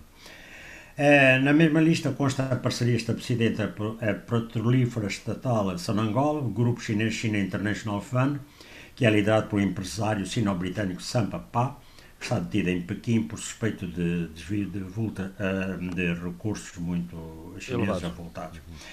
É, bom, e então, isto que, uh, diz que está bem, uh, há analistas que dizem que as explicações que o antigo presidente de Angola tiver que dar sobre os negócios serão úteis, porque, mas embora essa utilidade seja eventualmente indesejada pelos atuais membros do governo. Uh, utilidade em quê? Em revelar a responsabilidade de muitos outros quadros do MPLA que continuam em posições do poder e, e, e neste e noutros negócios. Bom, Uh, o que é certo é que a ida, dizem outros comentadores, a ida do José Eduardo dos Santos a tribunal será má para Angola. Porquê? Bem, aqui não sei se eles confundem regime com Angola. Com... seria um corte radical com a história e seria também o fim de uma imagem que o próprio MPLA foi construindo do anterior presidente como responsável pela reconciliação nacional. Entretanto, Isabel dos Santos, a filha de, Manel, eh, de, de José Eduardo Santos, e que tem sido o alvo principal no, no, no combate à corrupção, ela também está ao ataque o, o, português Mário Leite Silva, antigo braço direito de Isabel dos Santos, eh, procura de, de pôs a nua a engenharia financeira do envolvimento da Sonangol com a petrolífera americana Cobalt e Nagasaki, e Nagasaki e que era liderada em simultânea por Manuel Vicente, por Helder eh, Vieira Dias, antigo chefe da Casa Militar, de José Eduardo Santos, e por Leopoldino Nascimento, eh, que era também de, um homem de mão de José Eduardo Santos. Eh, a Isabel dos Santos eh, apresentou, eh, voltou a atacar o governo e entregou escutas no Tribunal Superior de Londres para provar uma teoria da conspiração contra ela. E esse trabalho foi feito por quem? por espiões israelitas. É como nos filmes. Se ainda estão ao serviço da Mossad. É como nos filmes, Adolfo. Isso dava uma boa série da Netflix. É como nos filmes. Dava uma boa série da Netflix. Ah, não, não isto, mas isto é um daqueles filmes. Não, isto é, nem, nem, este é um guião para um filme daqueles que eu gostava de assinar. Só que não sou realizador. Pense nisso. Pense, mas pense mas nisso. está bom então. Faz o guião. bom. Uh, Bem, portanto, disto se conclui que parece termos esgotadas quaisquer hipóteses de entendimento entre a família dos Santos e o atual, e o atual governo angolano. Bom, uh, e então, o que é que há a, a, a, ver disto? o semana, eh, eh, portanto, o que eu queria dizer ainda e acrescentar é que nestas, nesta questão toda, eh, o, o presidente angolano disse eh, aqui há dias que Angola está, enquanto isto está a suceder, então o presidente, quando, quando esteve numa. eh, no- quando foi eh, na cerimónia da solene abertura do ano judicial em Angola, ele, ele diz que a, polícia, eh, a justiça tem dado passos corajosos desde finais de 2017, e, investigando, etc. E que aqueles que veem o seu castelo desmoronar de forma inexorável, frase dele, tentam defender os seus interesses e procuram reverter a situação fora dos tribunais. É, pretendem eles ser a comandar a ação da justiça angolana envolvendo o chefe de Estado a ponto de determinar quem deve ser indiciado. E, diz, o- e é evidente que isto, à partida, está condenado ao fracasso. Bom, e parece que eh, João Lourenço vai marcando pontos neste seu combate, não é? Porque há agora uma notícia que é de última hora que eu vi, eu- eh, em que diz que o quê? Diz que as instituições bancárias dos Emirados Árabes Unidos encontram-se a congelar todas as contas da família de Isabel dos Santos ou de pessoas que têm alguma ligação com a mesma, de acordo com uma agência af- africana Está-se a apertar o cerco. Aperta-se o cerco. Exatamente. Eh, isso é, é- é- é a resposta a um pedido de ajuda por parte da Justiça angolana. O pedido eh, aconteceu antes de- do Ramadão, portanto, eh, em 13 de abril. E na sequência da ação, o Emirates NBD, ex-Banco Nacional do Dubai, e o banco Mash- Bank congelaram todas as contas da Konema Mweneng, amigo de infância da família. É, é, há que recordar que a empresária angolana Isabel dos Santos encontra-se agora a residir no Dubai, país onde também vive, eh, também parece que está a viver o seu pai José Eduardo Santos. Bom, e também é preciso recordar que João Lourenço, há semanas, fez uma viagem particular ao Dubai que levou a muitas especulações. Eh, até se dizia que ele ia tentar um entendimento com a família dos Santos. Bom, mas pelos vistos parece que é, que é eh, exatamente o contrário, não é? Bom, o que é certo é que eh, o combate à corrupção, precisamente porque muitas pessoas estão molhadas, eh, é, é confuso, eh, tem, digamos, aspectos rocambolescos, como já mete a Mossad, ou, ou ex-agentes da Mossad e tudo mais. Ó Adolfo, eu sugeria que minha terra. pensasse muito seriamente num script, num script para uma série, depois deixa out- outros para realizar, mas tem todos os ingredientes para ser uma série de sucesso na HBO ou na Netflix. Indique-me o Absolutamente. realizador de cinema e eu faço o guião. Ouça, vamos, vamos em frente neste. Não sei se Adolfo tinha mais uma coisa a acrescentar. Não, não quer mais nada. Muito bem, vamos avançar para a Guiné-Bissau. Ahm, eh, ahm, Eduardo Fernandes. E para esta perigosa disputa de, de religiosa com o- os franciscanos eh, ah, a alertarem para o perigo de divisões no país e a comunidade islâmica a apontar o dedo aos franciscanos dizendo que são eles que estão a dividir. Eu diria que diálogo é necessário. Eh, a verdade é que no historial da Guiné-Bissau, ao longo dos últimos meio século, 50 anos, não se registou qualquer conflito religioso, quer no tempo colonial, quer no pós-independência. Portanto, não é algo que faça parte da, O pedigree da população. da, da de todo- população. de todo. Portanto, o povo guineense é muito tolerante e nessa matéria eh, tem havido, o, digamos, uma, uma, uma paz total eh, que, que leva a, a não aceitarmos, e a população não aceita, qualquer conflito religioso. A religião decorre eh, da, do próprio algo pessoal. E, e que, inclusive, não, não- nem sequer há a preocupação da partilha. É algo tão próprio que, que decorre, de facto, da. É inquestionável, nem, nem se- Inquestionável. nem se pergunta porquê. É assim, ponto. E, é, e respeita-se, e é respeitado. Portanto, mesmo assim, eh, a carta da família franciscana, que a comunidade islâmica considera que, de certa forma, uh, pode criar alguma desordem, o termo não é meu, é, é da comunidade islâmica, é preciso, se houver necessidade, dialogarem, porque a história da Guiné-Bissau tem-nos demonstrado que existe uh, uma paz total entre as, diver, as diversas confissões religiosas que existem na Guiné. Desde os animistas, passando pelos islamitas e pelos cristãos. Portanto, é, é, é isso que, que, se pretende, é que continue a existir essa paz interreligiosa. Portanto, esta, esta é uma é Mas acha, eh, esta comunidade islâmica uh, pede, uh, apela à família franciscana da Guiné-Bissau para evitar dividir a população através de posicionamentos políticos, é este o termo. E acha que a posição do, da comunidade franciscana foi, foi um posicionamento político? no seu ponto de vista? Quer dizer, não, eu acho que não. Acho que não. Uh, uh, depende dos inter... da, da, interpretação que se der a essa carta não é, da família franciscana aquilo que a comunidade islâmica diz é que está, tem receio de que essa carta da, da família franciscana possa promover a desordem. Mas eles falam em posicionamento político, que a comunidade franciscana assumiu um posicionamento político. Sim, mas quer dizer que essa posição poderá provoca, claro. provoca a, a, a uhum. desordem. Julgo que não. Essa crispação é temporária e vamos assistir a um apaziguamento total sobre essa matéria, porque é essa a matriz da população guineense. E agora vem esta... o Ramadão, o Ramadão também. Também é, é, é, é, é período de, de reflexão e de conciliação. Então, portanto, o diálogo é necessário.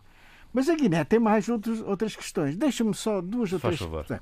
Uma delas é a preocupação do seu ministro das Finanças, João Fadiá, uh, relativamente às greves que estão em curso uhum. no país e que grevistas esses que exigem o pagamento do salário e o Estado, de boa vontade, vai pagando. Portanto, a grande questão é esta. Uh, o Estado não tem, não tem obrigação de fazer qualquer pagamento a qualquer grevista. É evidente que não.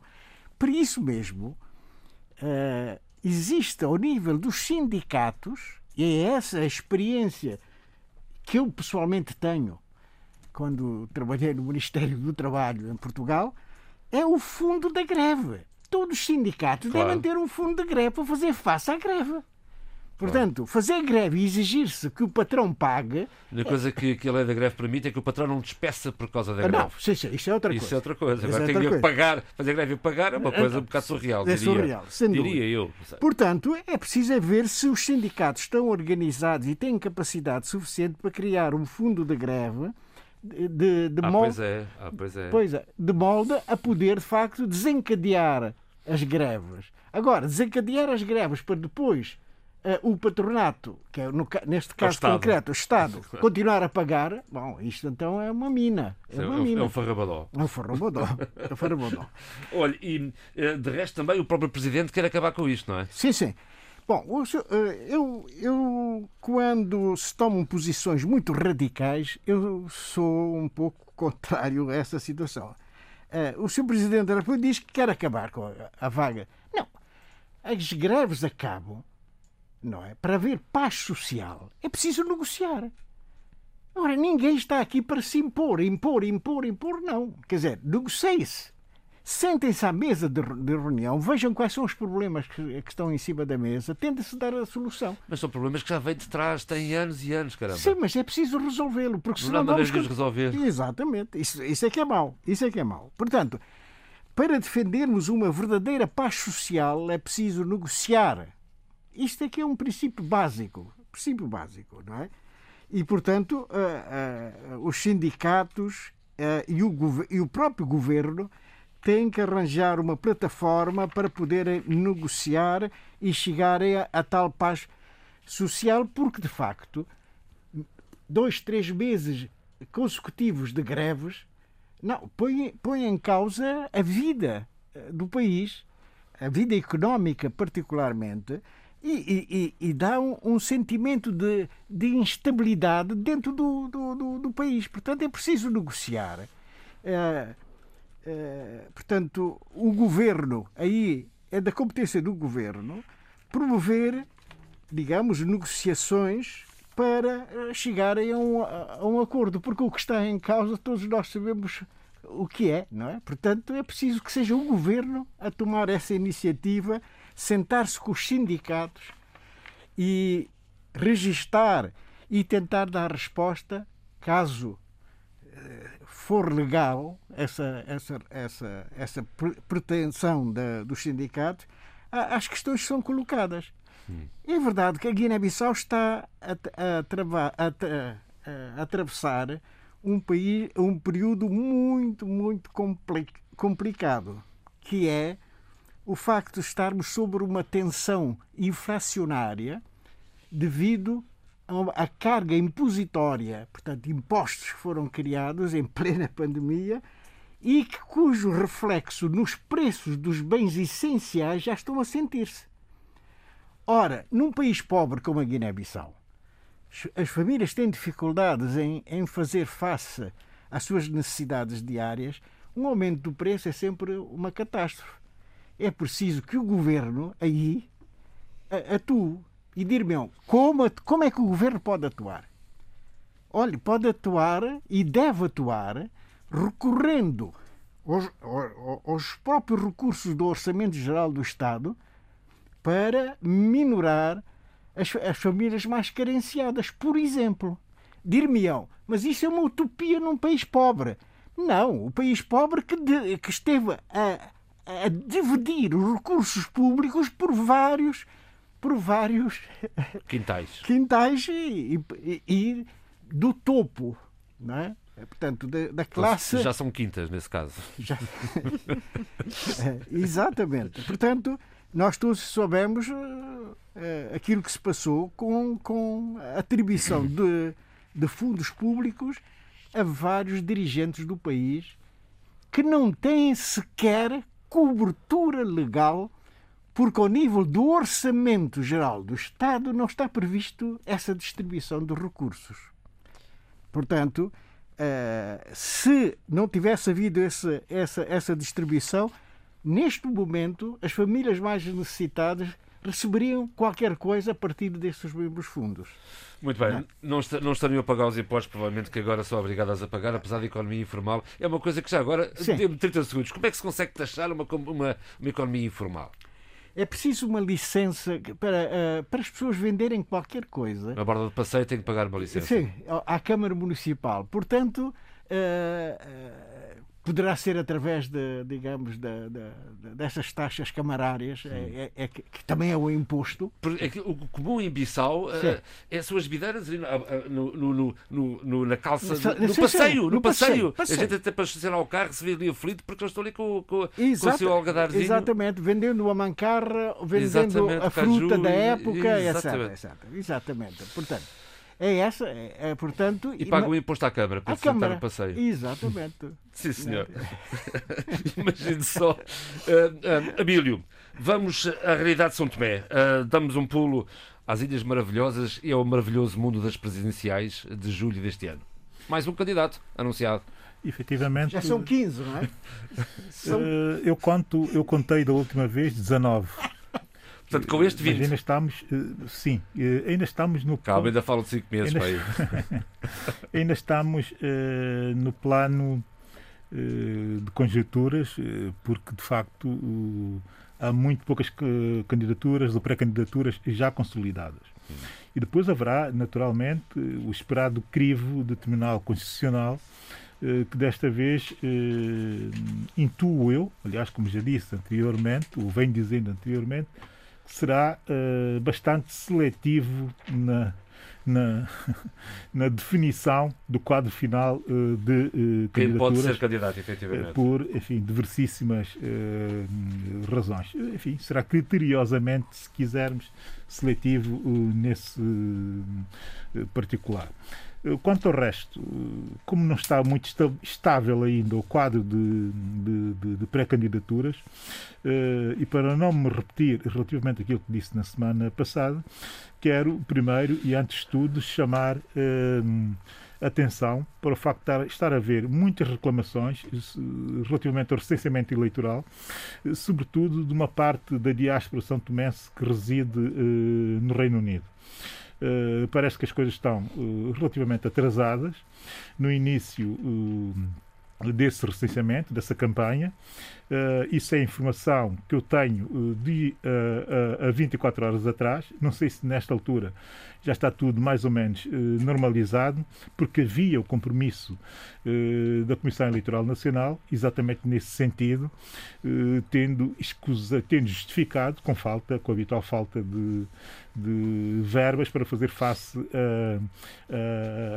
à extensão da campanha até o Reino Unido, mas que tudo uh, será feito no sentido de uh, ser possível uh, terminar todo o processo, acho que a 31 de maio, que é o prazo pré-definido para término do recenseamento na diáspora, pelo menos, daquilo que sei. Suponho que no local será mais ou menos a mesma coisa essa nota tinha que deixar aqui, porque de facto as reclamações nas redes sociais começam a ser demasiadas, não é? Depois, uh, dizer também o seguinte, em termos genéricos, sobre, uh, digamos, que o perfil uh, das pré-candidaturas que estão a ser, que estão a ser anunciadas, anunciadas até o momento. Há o tipo de perfil de candidaturas apoiadas pelos partidos políticos, não é? há o, também o perfil dos candidatos ligados eh, a segmentos de interesses eh, nacionais, não é? de alguns interesses nacionais, nomeadamente eh, candidatos, digamos que corporativos, se quisermos, não é? ligados à classe dos professores, ou de certa forma ligados a, a partes do território nacional, mais a sul, mais a norte. Ao comércio, talvez. Também. também alguns ligados a atividades económicas. Eh, e, de certa forma, eh, atividades económicas diversas, comércio, até agricultura, se quisermos. E depois eh, existe a terceira tipologia, que é claramente a que pode, desta vez, trazer alguns problemas na definição do quadro final dos resultados, que é a típica candidatura de ruptura geracional muita juventude uh, a candidatar-se e a candidatar-se exatamente uh, em, duas, em, duas, perspectivas. Uma, de reclamação da representatividade uh, geracional no quadro decisório do país, é? pensando, sobretudo, em termos de futuro e a segunda, que é mesmo a, propositura, se quisermos, de uma eh, ruptura com uh, o passado, o passado muito assente numas elites que cheiram já a naftalina e que não conseguem, de facto, ter competências nem capacidades para alterar o quadro de pobreza e de atraso e de pouco desenvolvimento do país. Podemos falar de candidaturas de protesto? Aqui, eh, nesta, nesta, neste terceiro tipo, nesta terceira tipologia de pré-candidaturas, que é dos, dos, dos, jovens. dos jovens que estão a querer fazer a ruptura geracional, também eh, existe essa, essa componente de candidaturas, eh, de candidaturas eh, visando uma espécie de protesto, uma espécie de reivindicação da voz eh, do povo, mas de um povo também está muito ligado a um segmento que é o segmento jovem, que eh, não se vê eh, efetivamente representando, representados, aliás, eh, no quadro um, político-social e económico eh, do país. E às vezes manifestam-se nas ruas da forma mais, mais descabida. Exato. A verdade é que eh, essas três tipologias serão definidoras das candidaturas finais. Eu não tenho grandes dúvidas relativamente a isso. E pelo facto dela estar colocada assim e desta forma, podemos realmente vir a ter, e essa possibilidade começa a ser muito aventada, vir a ter algumas surpresas. Não sei se agradáveis ou desagradáveis, mas tudo pode levar a crer que eh, poderemos ter resultados eh, finais, sobretudo da primeira volta, eh, muito na base eh, eh, de surpresas e até, e até eh, de algum espanto. Isto, como eu na semana passada falei das eleições de São Tomé e Príncipe quis criar aqui uma espécie de correlação com aquilo que se está a passar no Peru, enfim, que teve eleições neste fim de semana, eleições presidenciais, num regime presidencialista, logo não comparável de todo, de forma igualitária com o nosso, mas comparável no facto de também ser uma sociedade em profunda crise política, social e económica, de também ser uma sociedade à procura de regeneração e terceiro, também ser uma sociedade que está a viver claramente um período de transição para um outro modelo que se está por saber que modelo será tinham, como eu disse, 22, 22 pré-candidaturas. O Tribunal Constitucional eh, cortou sete delas, eh, seis aliás, e ficaram eh, 15 a 16 candidaturas. Eu tinha os meus preferidos eh, e disse aqui eh, quem eram, não é? Eh, que eram, de facto, da minha perspectiva, pessoas que poderiam ter feito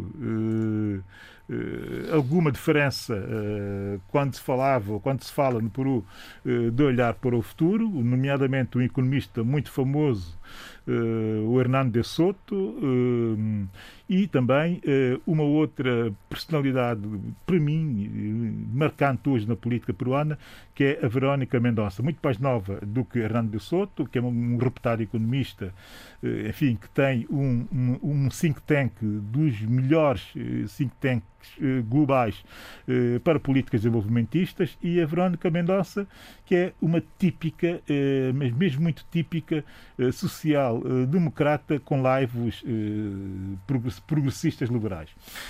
Estes dois perderam e passou a fase seguinte, a segunda volta, a Keiko Fujimori, uma populista de direita, filha, filha do Alberto Fujimori, e Pedro Castilha, um populista de esquerda, um radical de esquerda, um professor e líder sindical, estes dois serão, efetivamente, para surpresa de muita gente, que nas sondagens viam em quinto, sexto e até sétimo lugares, os dois que disputarão a, presidência de Peru. A Keiko Fujimori está com problemas com a justiça, problemas graves com a justiça, por ligada uh, aqueles oh, casos da Odebrecht e também aos casos que já vinham do seu pai.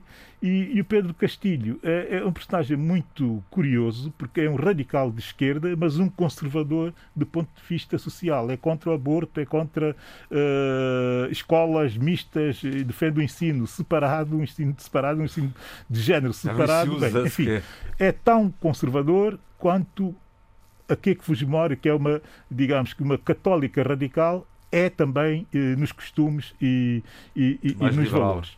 E nos valores. Não, o que é que Fujimori é tão radical eh, Quanto ele. Okay. do lado conservador como ele é, do lado, como ele é, do lado, do lado confluem no facto de Peru vir a poder ter, eh, terá com certeza, eh, um presidente conservador, eh, mas conservador eh, na componente social e na componente dos é um costumes e dos direitos. E dos direitos. bastante preocupante. Pior do que aquilo que estava. E isso pode vir a acontecer em São Tomé uh, e Príncipe. Hum, é bom. Isso é sério. E é bom que uh, haja uma reflexão, sobretudo das elites, uh, para compreendermos eh, o que está efetivamente em causa neste momento e o que pode vir eh, a estar em causa eh, no futuro. Não foi por acaso que eu trouxe antecipadamente o exemplo do Peru e aqui está o resultado. E passam os dois, a segunda volta, um com 19% eh, dos votos, o professor Pedro Castilho, e a Keiko Fujimori em segundo lugar com 13% dos votos. É bom que se pense bem naquilo que está a acontecer eh, no país, em São Tomé e, e Príncipe, nesta altura. E ir tendo a noção do que está efetivamente, ou que poderá vir a estar efetivamente eh, em causa. Não me alongo mais, para a semana poderei e terei a obrigação de falar um pouco sobre as, as pré-candidaturas, algumas que se consolidem e que possam vir a ter pernas para andar, as implicações eh, das suas eh, iniciativas e, e também eh, dar nota, e aqui resumo já eh, eh, e antecipo já aquilo que vou dizer na próxima semana, uh, ao profundo vazio de ideias que tem sido até o momento o debate presidencial. Normalmente o debate presidencial em São Tomé e Príncipe é até bastante rico, uh, mas uh, desta vez não há ideias, eh, nem sequer do lado das pré-candidaturas, mas pior do que não haver ideia do lado das pré-candidaturas é não haver ideias do lado da cidadania, que ainda está muito pouco ativa. Ficou órfão. eh, ficou órfão. completamente sem, sem, sem possibilidade de se posicionar Bíblia tem para, tem que para, águas, para abordar A Bíblia tem que para, para abordar, para abordar eh, um, um, um ciclo eleitoral, que é um ciclo eleitoral eh, difícil, mas que eh, será eh, absolutamente crucial para estruturarmos eh, um outro país. Dito isto, termino. Eu recordo já agora que as eleições são em julho, daqui a três meses, portanto, eu não sei como disse há pouco por engano. Três meses. Três Exato. meses São três meses para fazer, mas são três meses que já, já está na altura de dar alguns sinais eh, de maior interesse relativamente a propostas, a Sem reflexão. dúvida. Passa num instante, três meses passa num eh, a instante. definição de perfil e até a definição de, de programas eleitorais para que se distingam. Porque isto estar a dizer que eu sou pela União dos dos São Tomenses, sou pelo desenvolvimento de São Tomé e Príncipe, eu uh, serei um, um- um defensor da, da, da Constituição, quer dizer, isto não interessa a ninguém, nem sequer eh, diferencia nenhum dos candidatos. Queremos é perceber efetivamente que perfil têm e, e o que é que podem propor a partir desse perfil para alterar eh, a situação no país. Quatro notas finais, que são notas de qualificação da cidadania são tomense, que contrastam efetivamente com eh, aquilo que está a passar eh, no momento pré-eleitoral no país, enfim, um momento absolutamente desinteressante e, de vazio, como disse, de ideias e até de criatividade na, propositura das candidaturas.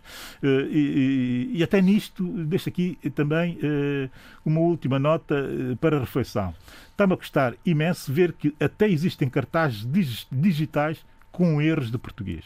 Alguns com erros gramaticais. Um ca- cartaz, um cartaz eh, de promoção de um candidato presidencial que deve ter para aí que é umas 10 ou 20 palavras que tenha erros de português e de pontuação, etc. Quer dizer, é uma coisa que já dá bem nota eh, do vazio e da falta de qualidade eh, das candidaturas das Vamos pré-candidaturas avançar, que nós até agora.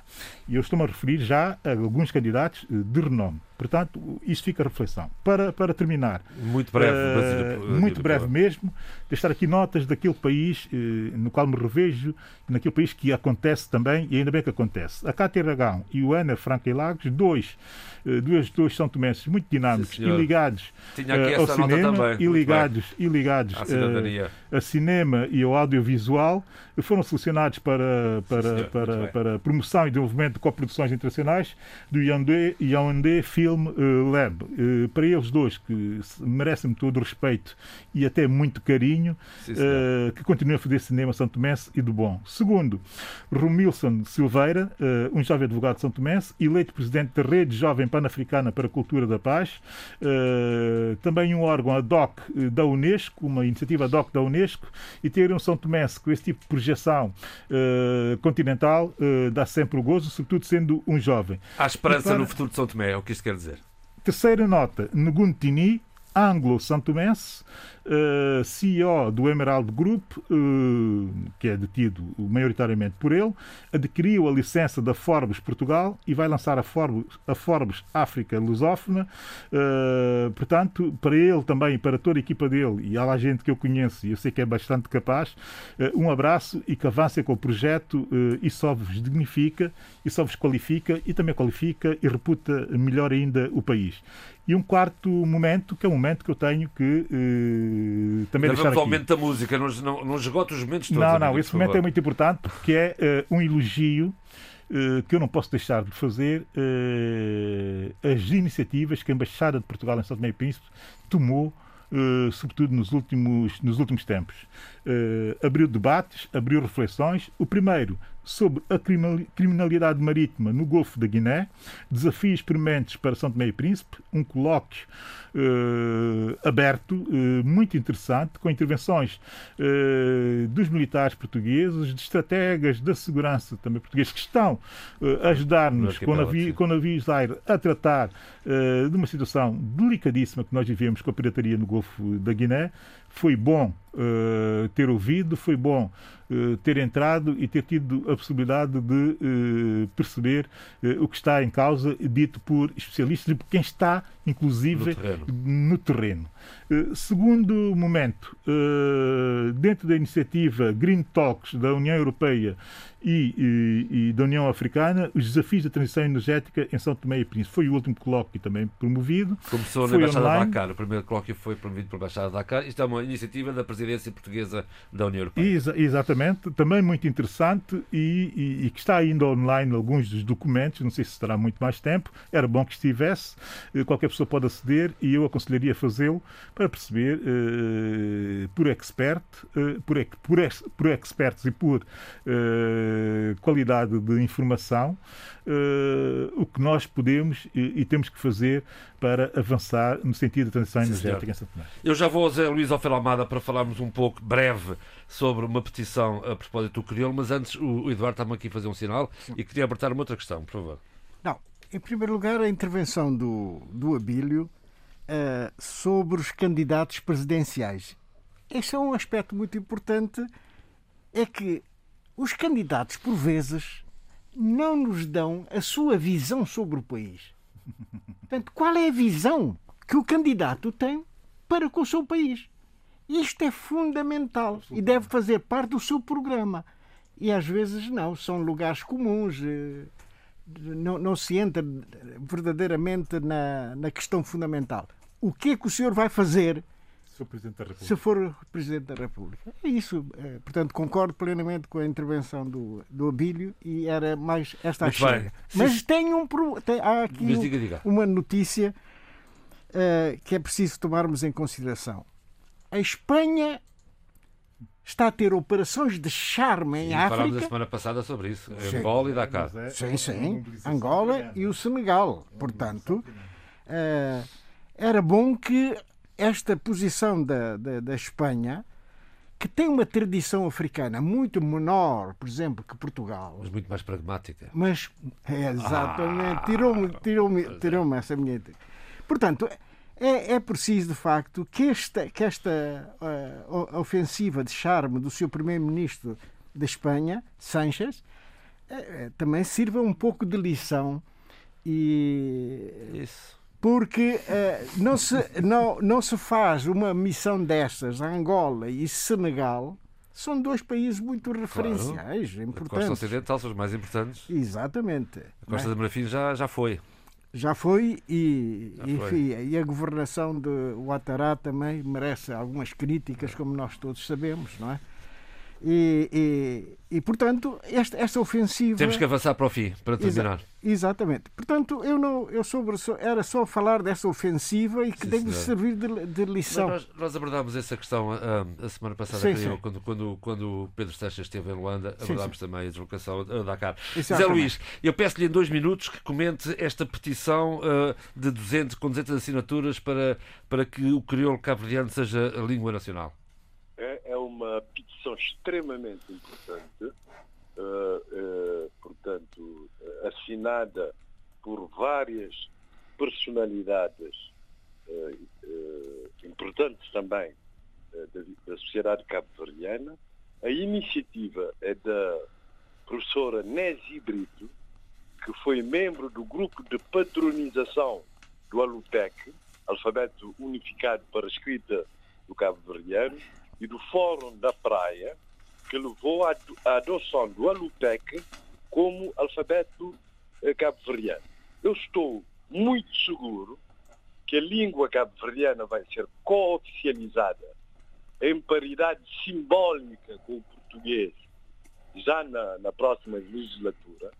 Eu espero que, que haja um processo de revisão constitucional logo no início da legislatura, em que não há muitos conflitos, há mais propensão para consensos, e para que a língua cabo-verdiana tenha o lugar que lhe é devido, tanto mais que a língua cabo-verdiana já é língua parcialmente oficial, só que eh, a antiga eh, ministra, que digo cubana, não por xenofobia, mas por razões que têm a ver com a sua percepção do crioulo, eh, que a ministra cubana, portanto, se negou a introduzir no ensino oficial, apesar de haver experiências piloto de grande sucesso de, eh, de, de, de, de adoção do crioulo no, no ensino bilingue em várias turmas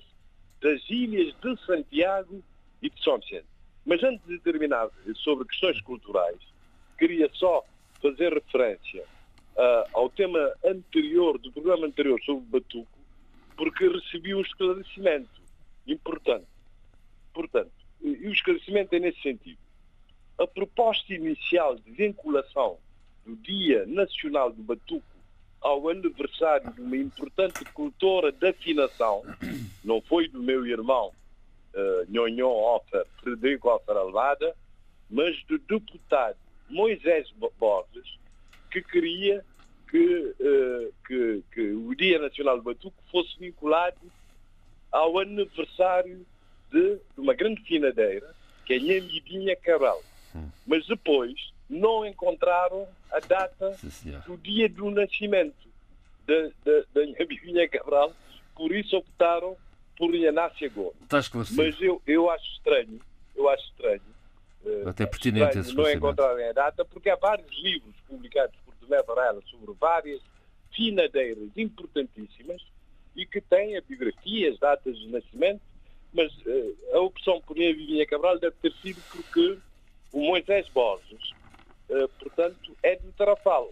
E a Vizinha Cabral também é era do Tarrafal, né? nasceu no Tarrafal. Zé Luís, vou-lhe pedir... Teve, já, e já acabar, já acabar. Uhum. Quem teve a iniciativa de vinculação na Assembleia Nacional da data uh, do Dia Nacional do Batuco com o Dia da Mulher Africana foi o deputado José Soares, deputado do MBD por Santiago Norte, uh, pelo Tarrafal, eh, eh, pelo Conselho de Tarrafal e, portanto, e essa proposta foi sufragada por Filisberto Vieira em nome da bancada do, do grupo parlamentar do PICB, de tal forma que a proposta do Dia Nacional da, da Cultura, da cultura não, do Batuco, dia 31, eh, Dia da Mulher Africana, foi adotada por Estamos esclarecidos. de okay. todas as bancadas. É pertinente esse esclarecimento, sem dúvida nenhuma. Sheila, há aqui uma, uma notazinha antes de terminarmos que eu gostava que, que a Sheila abordasse, se tivesse a oportunidade, de duas notícias que não são as mais agradáveis. Não. As mortes de Aldemiro Balói e Hortêncio Langa, antes dos seus, das suas Sim. propostas para, para a leitura. Uh, eu vou ser muito breve porque duas pessoas, embora em panoramas e em vidas completamente distintas, mas que tiveram, logicamente, a sua importância e a sua contribuição. Eu vou, vou começar por Aldemir Baloi, que foi, como faleceu aos 66 anos, antigo ministro dos Negócios Estrangeiros, uh, liderou a diplomacia entre 2000, 2008 e 2017 na presidência de Armando Gabuz e Filipe Niusi. Importa também dizer uh, que liderou, e aqui isto também está relacionado com o Eduardo Fernandes, a missão de observadores da CPLP uh, eh, durante as eleições presidenciais em 2019, como referi. Durante a década de 90, ocupou cargos de vice-ministro de Cooperação e ministro da Indústria, Comércio e Turismo. E, portanto, os, os nossos pésamos à família. Uh, mais. Hortêncio Langa. Hortêncio Langa. Hortêncio Langa merecia um debate africano, todo ele, de primeira parte e segunda parte. Um, vou dizer que era um músico multifacetado, dedicado também às artes plásticas, à literatura, docente de música na Escola de Arte e Cultura da Universidade Eduardo Mondlane. Uh, o seu interesse pela música nasce diria quase consigo, na sua eternidade, nasce em Gaza, muito influenciado pelos Beatles, pelos Rolling Stones, pelo Elvis Presley. Uh, eu ouvi várias músicas dele e a forma como ele toca fez-me lembrar muito um músico que eu adoro e que ainda há pouco estava a ouvi-lo, George Benson.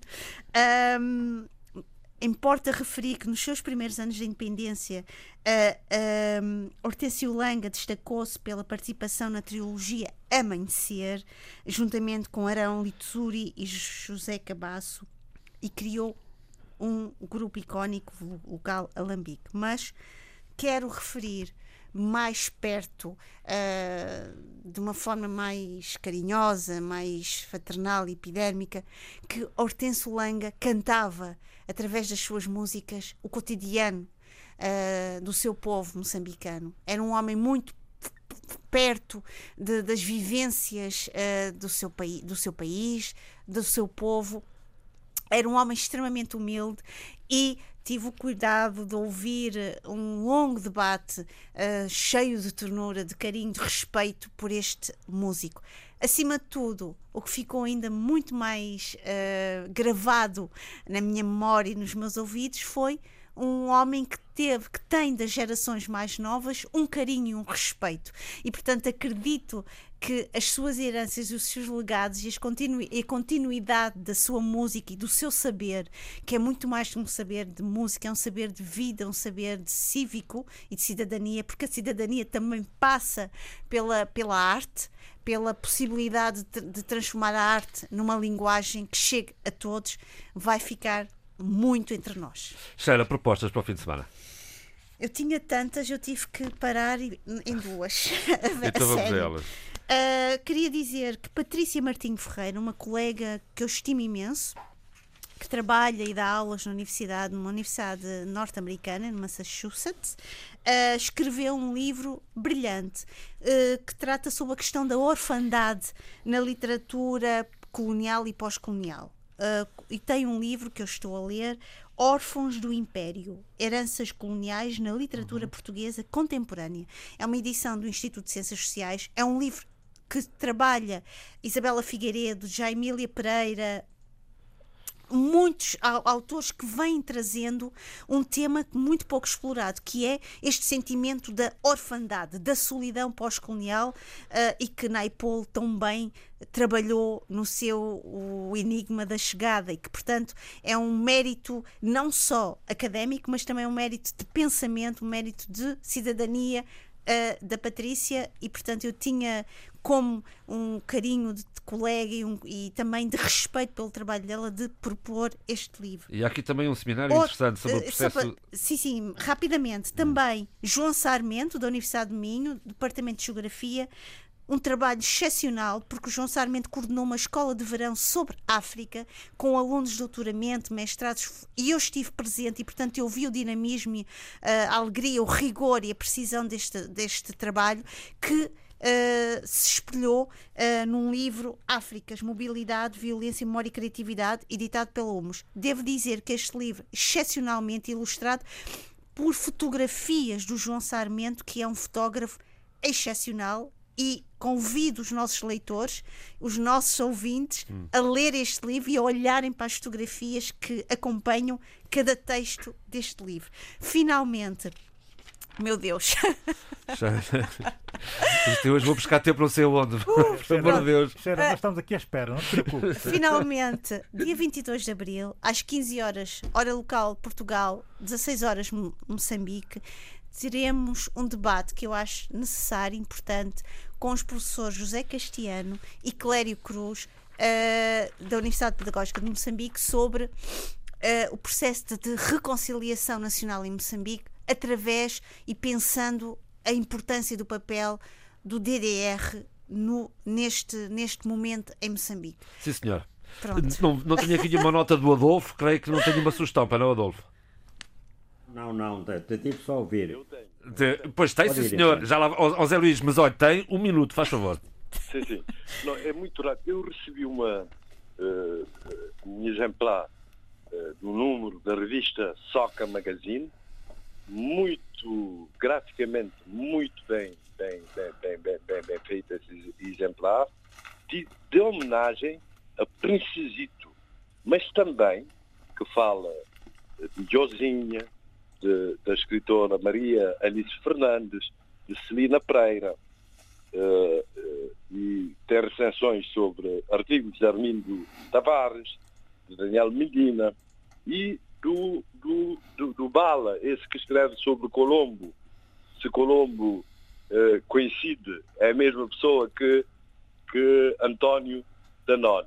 Eu devo ressaltar esse grande papel da Soca Magazine de relembrar grandes figuras da cultura cabo-verdiana, com homenagens e, e por escrito, com textos Sim, senhor. sobre essas personagens. Muito bem, aqui fica a nota. Eduardo Fernandes. Eu tenho uma recomendação uh, do livro de Christa Wolf, uma alemã da República Democrática da Alemanha Oriental, uh, mas que depois uh, de estar na Alemanha Ocidental escreve este livro que é extraordinário. É muito bom. Que é Unter den Linden. Oh, o, o, Zé Luís sabe muito bem o que é que eu acabei de dizer, não é? Mal, mal pronunciado. Eu também, eu também sei Unter den bem. Linden é, é uma rua aí de. Uma avenida. de, avenida de. Berlim. Uma avenida. Avenida sob os Olmeiros. Sob os Olmeiros. Exatamente. É, é da Christa Wolf, é uma leitura muito agradável. E nesses tempos de, de, de confinamento, não é? De recolhimento, essa, essa, é uma daquelas leituras que é muito Ouvem-se agradável. os, ouvem-se os passarinhos, Os e vê- e passarinhos. veem-se as borboletas. Exa- Exatamente. E até se sente as panadas da Luther Van Linden. Esse é, su- é muito sugestivo. Abílio, Eu, eh, um livro eh, rápido, por favor. Que eu estou aqui a adiar porque estou em leitura e não terminei, mas eu, eh, eh, eh, avanço já muito no segmento do Sofagate, que foi aquela coisa entre a, a. Sra. von der Leyen e, e o Sr. Michel e o Sr. Erdogan, não é? Uhum. Essa, enfim, essa espécie de, de Foi um mau momento, sem dúvida. Enfim. chunga. Foi. Agora está. Oh, exatamente. diplomacia, de muito diplomacia chunga. chunga, Muito e- e- chunga mesmo. e, e- e de género também chunga. Mas pronto, isso são outras questões. Mas muito à volta disso, sugerir a leitura de uma grandíssima escritora turca. É mesmo uma enorme escritora turca. Os turcos têm uma grande tradição de literatura e de criação. Mas eh, a Elif Shafak eh, é mesmo uma grande escritora. Eh, vou no, segundo, no, segundo, no seu segundo livro de leitura, que é o 10 minutos e 38 segundos neste mundo estranho. Eh, sugiro eh, entusiasmadamente. E Vamos ao disco. Para terminar, música de desta eh, semana. eh, Um instrumental muito simpático. Muito simpático, já tive o cuidado de ouvir. Beverly Vale Glenn eh, está a ser muito. Sugiro até que fiquemos aqui a ouvir em fundo enquanto foi. Está a ser se muito citada e está a ser muito valorizada e até celebrada em diversos aspectos, porque ela fez uma obra extraordinária nos anos 70, 80 e 90, eh, que foi muito pouco dada a conhecer ao público, ficou muito em quadrantes alternativos, porque a música é uma música complexa, mas também muito simples. É sobretudo uma afro-americana que faz eh, música tonal, mas também faz música eletrónica, faz folk, faz uma série, mistura isso tudo com jazz. Eh, É uma académica da música, é uma pessoa que tem uma reflexão escrita profundíssima sobre música e que aqui é o seu lado mais eh, de cultura popular, se quisermos, não é? O interessante na Beverly Glenn Copeland é que eh, eh, é uma transgênero. A partir de determinado momento deixou de ser mulher para ser eh, homem, por opção naturalmente. E, eh, e tem um álbum seminal que eu ouvi até não poder mais nos anos 80 e finais dos 80, que era o Keyboards Fantasies. E ela agora recolhe toda a sua obra anterior eh, num único eh, formato eh, e dá-lhe o título de Transmissions. É, é- é, de facto uma obra extraordinária, um dos melhores álbuns do- de, de 2020 e Sim, que eu senhor. tenho estado a escutar eh, por estes dias. é? www.rtp.pt barra RDP África, é por aqui que pode seguir sempre, em qualquer altura, em qualquer momento, o debate africano, que teve o apoio à produção de Vítor Silva, de Paula Seixas Nunes, o apoio técnico de João Carrasco. Eu sou o João Pereira da Silva, fiquem bem.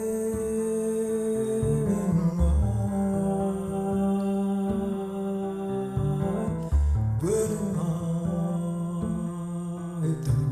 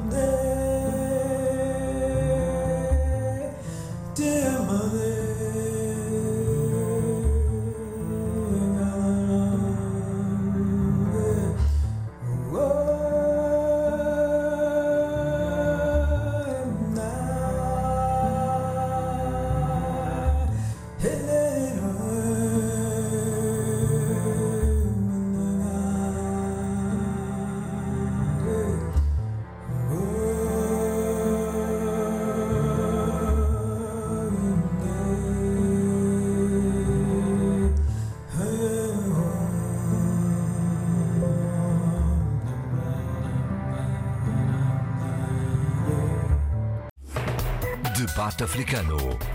Cinco vozes. Cinco países. A análise dos principais assuntos da semana. Na IRDP África.